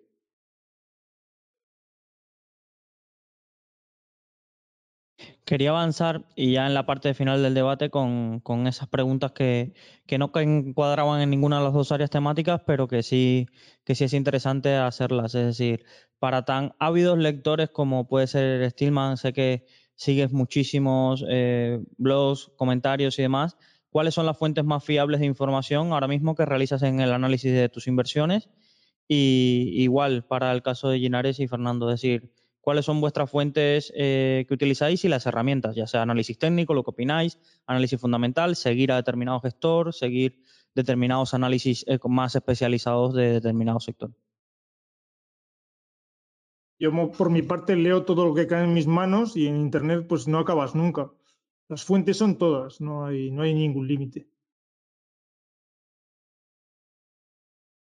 Yo en general, eh, se parece mucho a, su respuesta, soy muy promiscuo en, cuanto a las fuentes, pero de lo que más me fío es de las cosas que me referencian gente que para mí es de fiar. O sea, si, ahora aquí estamos hablando nosotros y, Antonio Paco me, comentan cierta referencia, pues yo me voy a ir pitando a leérmela. Pero eso, gente, sobre todo eso, gente que me recomiendan artículos y artículos que están referenciados por estos artículos y tal, digamos, digamos que yo soy más de, de, que me lleguen cosas que de ir a buscarlas. Porque en general sigo a, sigo a gente con muy buen criterio y, me, y me recomiendan y me dan muy buenas recomendaciones. Eh, bueno, yo no, no, sigo a nadie de leo los titulares de las noticias y prácticamente casi nunca leo las noticias enteras, solo para, para estar un poco informado de, por dónde van los tiros. Eh, lógicamente, eh, como toda mi vida, que hablando del análisis técnico que estábamos hablando antes, eh, yo llevo 50 años viviendo de los mercados solamente utilizando análisis técnico y solamente trabajando a media jornada, que son 12 horas al día. Y, y claro, el análisis técnico que hago yo no, no está basado, o sea, no se basa en datos ni fundamentales, ni de empresas, ni de nada. O sea, es el gráfico puro y duro. Entonces, no necesito eh, leer nada de nadie, digo, leo los titulares de las noticias para, para estar un poco informado de, de, por dónde van los tiros, pero no realmente no me sirve la opinión de la gente, por muy buena que sea y que no le quito valor, pero que para mi manera de operar no me sirve. ¿eh? Entonces, lo que estaba diciendo antes Antonio, efectivamente, el análisis técnico, el análisis técnico bien, bien hecho se basa en, en la, ley, o sea, en reconocer en el gráfico la ley de oferta y de demanda. Entonces, en los últimos años, efectivamente, como los bancos centrales han destrozado la ley de oferta y demanda, el análisis técnico se ha resentido en, en su fiabilidad. Además, aparte de eso, a pesar de haber bajado la fiabilidad del análisis técnico, en las tendencias primarias de los gráficos que duran por lo menos tres o cuatro años, ahí, mm, aunque haya manipulación de la ley de oferta y demanda, no, no se resiente, porque es imposible. O sea, tú puedes manejar algo durante un, por un periodo de tiempo, pero no puedes manipular algo durante cinco años. Entonces, a pesar de que la fiabilidad del análisis técnico ha, ha bajado durante este tiempo en que los bancos centrales han, han roto la ley de oferta y demanda en todo el mundo y en todos los productos, eh, todavía con las tendencias primarias son bastante fiables.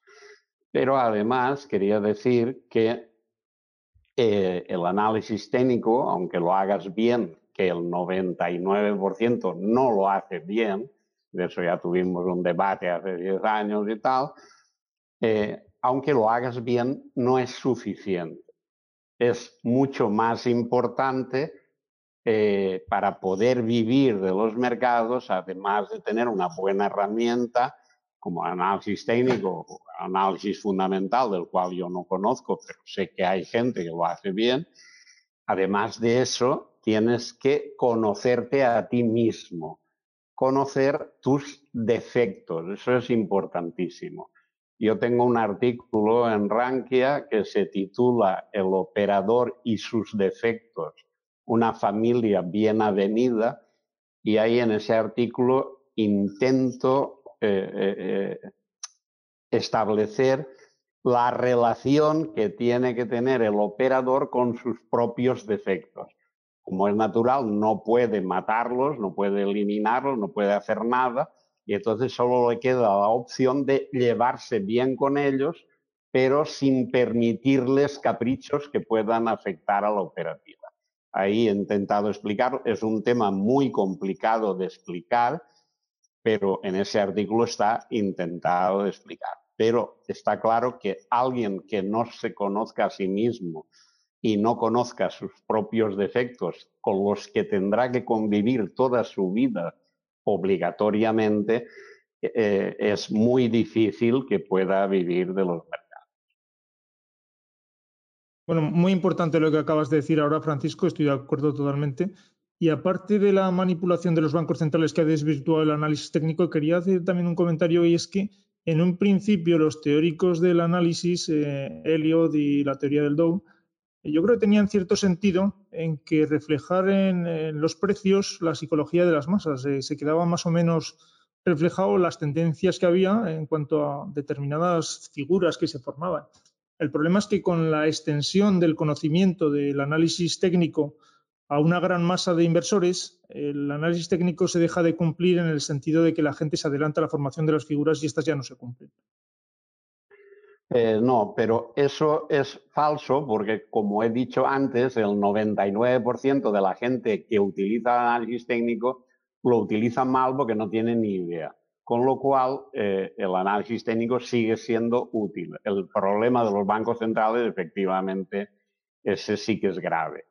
Pero también hay que tener en cuenta que el problema de los bancos centrales no puede mm, persistir durante toda la vida. Entonces, algún día de estos, los bancos centrales a la fuerza bruta tendrán que dejar tranquila la ley de oferta y demanda y a partir de ahí volveremos otra vez a la normalidad. ¿eh? Y ya está, porque efectivamente el 99, yo, mm, vamos, yo no he conocido prácticamente eh, o sea, los grandes analistas técnicos que salen en los medios y tal y cual, es que no hay ninguno que tenga ni idea del tema. O sea, hablan, o sea, la mayoría utilizan indicadores, medias, eh, la onda de helio, todo eso es basura, todo eso no sirve para ganar dinero. De eso tengo otro artículo escrito sobre indicadores, osciladores, onda de helio, también hay otro artículo que ahora no me acuerdo del nombre. Cuando ponga la grabación de este coloquio, pondré esos artículos eh, reflejados. Respecto a la pérdida de fiabilidad del análisis técnico, yo sí que hay un punto que, quería comentar aquí. Bueno, primero que nada, respecto a la fiabilidad del análisis técnico en sí. En su día yo era bastante escéptico del, análisis técnico.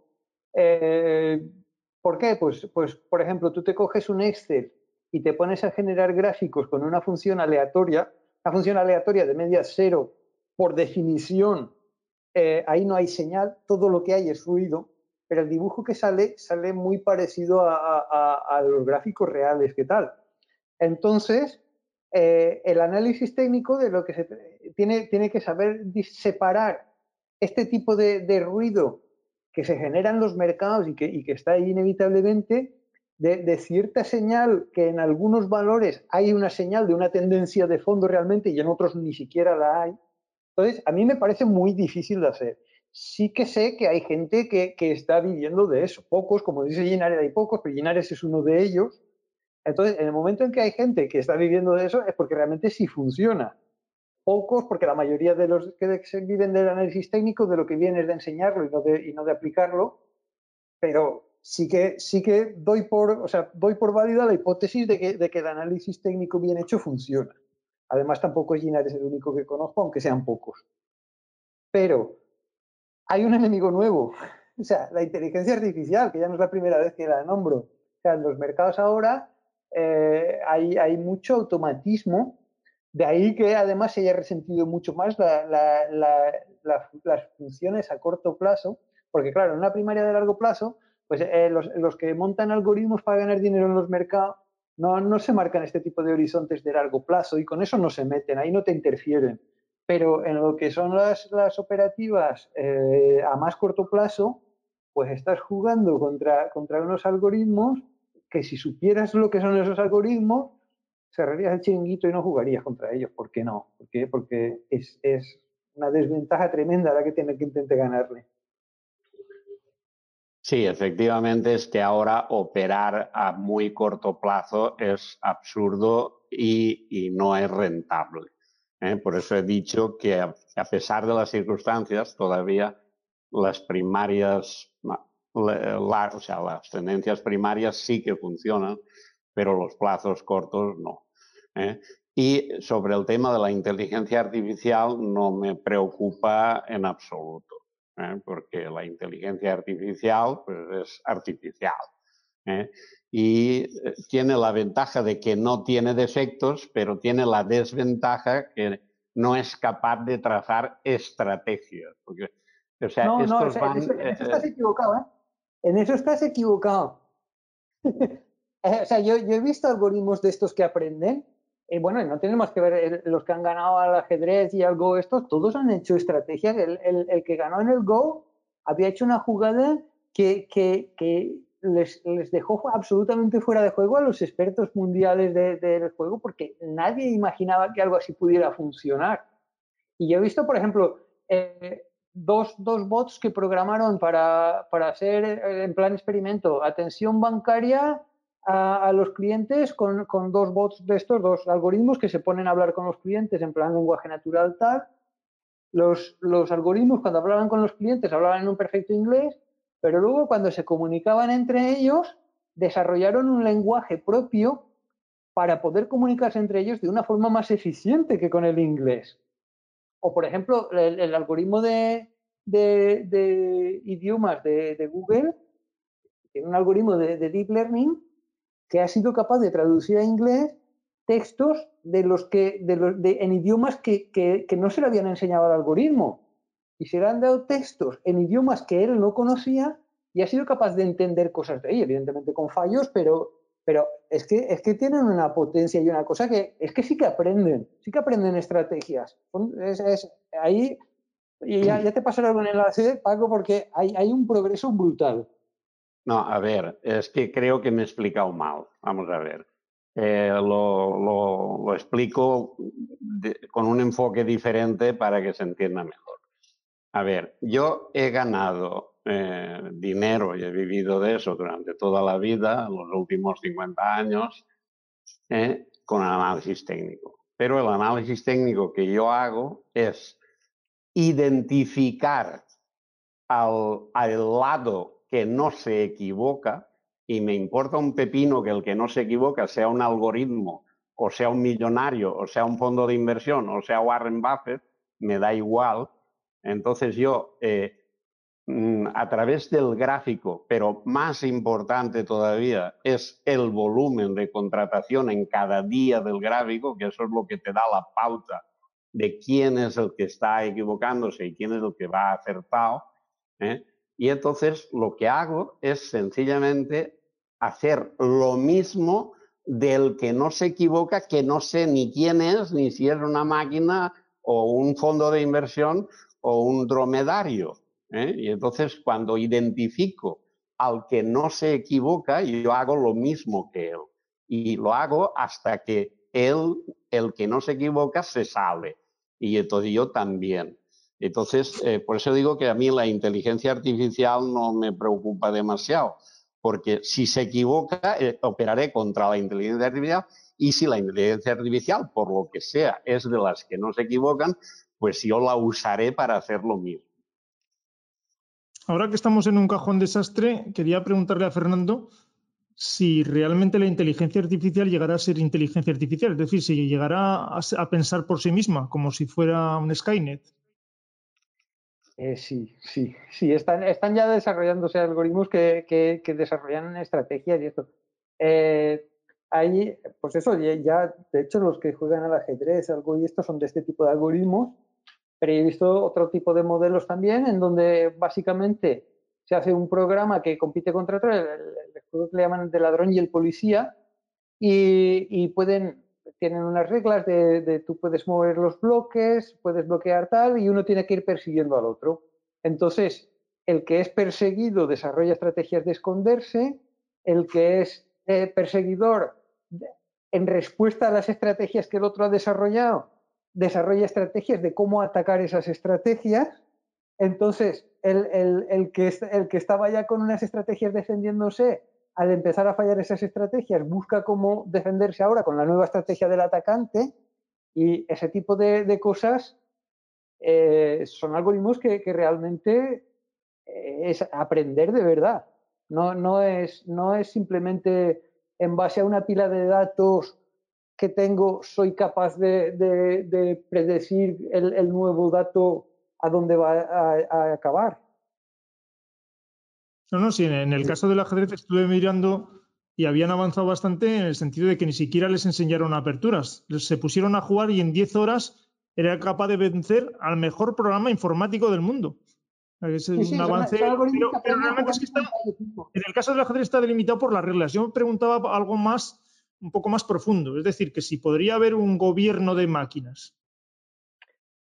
Uf. A ver, es que para que haya un gobierno ya lo que parece que tiene que ser que les dejen gobernar. No, pero eh, eh, sin, ese tipo de, reglas tan fijas como el ajedrez, tienes, por ejemplo, eh, un, muñeco que, representa un, cuerpo humano que tiene que, aprender a jugar a fútbol. Y, y, los primeros pasos que da, pues lo único que hace es intentar aprender a no caerse al suelo. Eventualmente, en un momento dado, que, no se cae al suelo, de casualidad le pega un golpe a la, pelota y si la pelota acaba dentro de la portería, entonces el, algoritmo recibe una notificación de que eso está bien.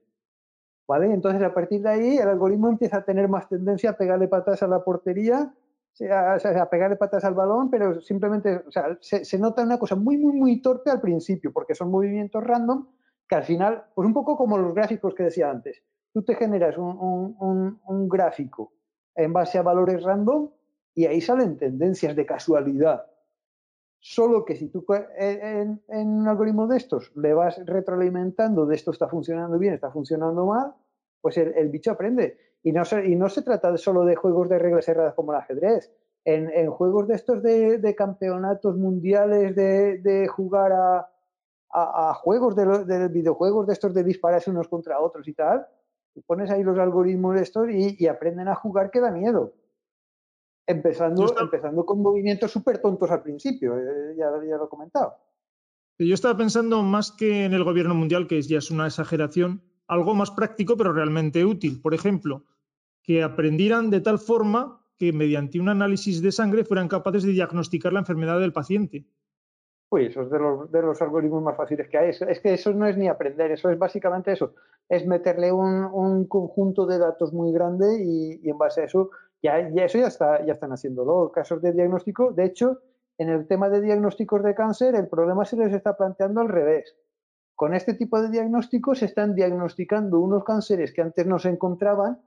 ¿Y qué pasa? Que, que la gente muchas veces se, se muere con, con dos o tres cánceres en su cuerpo que no han llegado nunca a ser dañinos y que, que a lo mejor los pueden encontrar en la autopsia. ¿Qué pasa? Que si tú los, los diagnosticas a tiempo, el, a tiempo puede ser demasiado a tiempo, porque el tratamiento de esos cánceres no tiene nada de, neutral.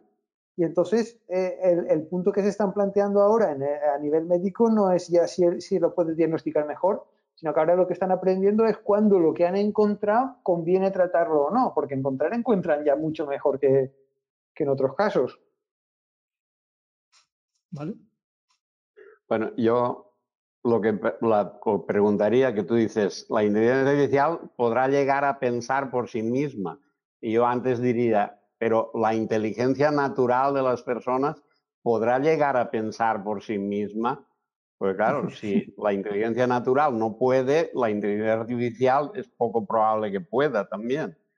Y lo mm. mismo que con los diagnósticos que estoy hablando es lo mismo. O sea, los diagnósticos hechos por humanos en cáncer, el 80% de los diagnósticos de cáncer son falsos. Entonces, en las máquinas, a lo mejor esa falsedad puede aumentar hasta el 90%. ¿eh? Y luego hay estudios, metaestudios de, de cáncer que, se han visto miles de pacientes durante muchos años y la conclusión, que si queréis os lo pondré también en los estudios, eh, la conclusión es que eh, los pacientes tratados con cirugía, con quimio, con tal y cual, eh, viven tres años y medio de promedio y los pacientes no tratados con nada mm, viven 12 años. ¿eh? Entonces, eh, ¿qué pasa? Que en el tema de los diagnósticos y, en todos los temas hay unos incentivos perversos ¿eh? que llevan a mm, tirar la balanza a un lado o al otro, pero falsamente. Y entonces eso, mm, la inteligencia artificial no se va a poder librar de, esos incentivos perversos porque el programador mm, ya lo habrá programado para el incentivo perverso.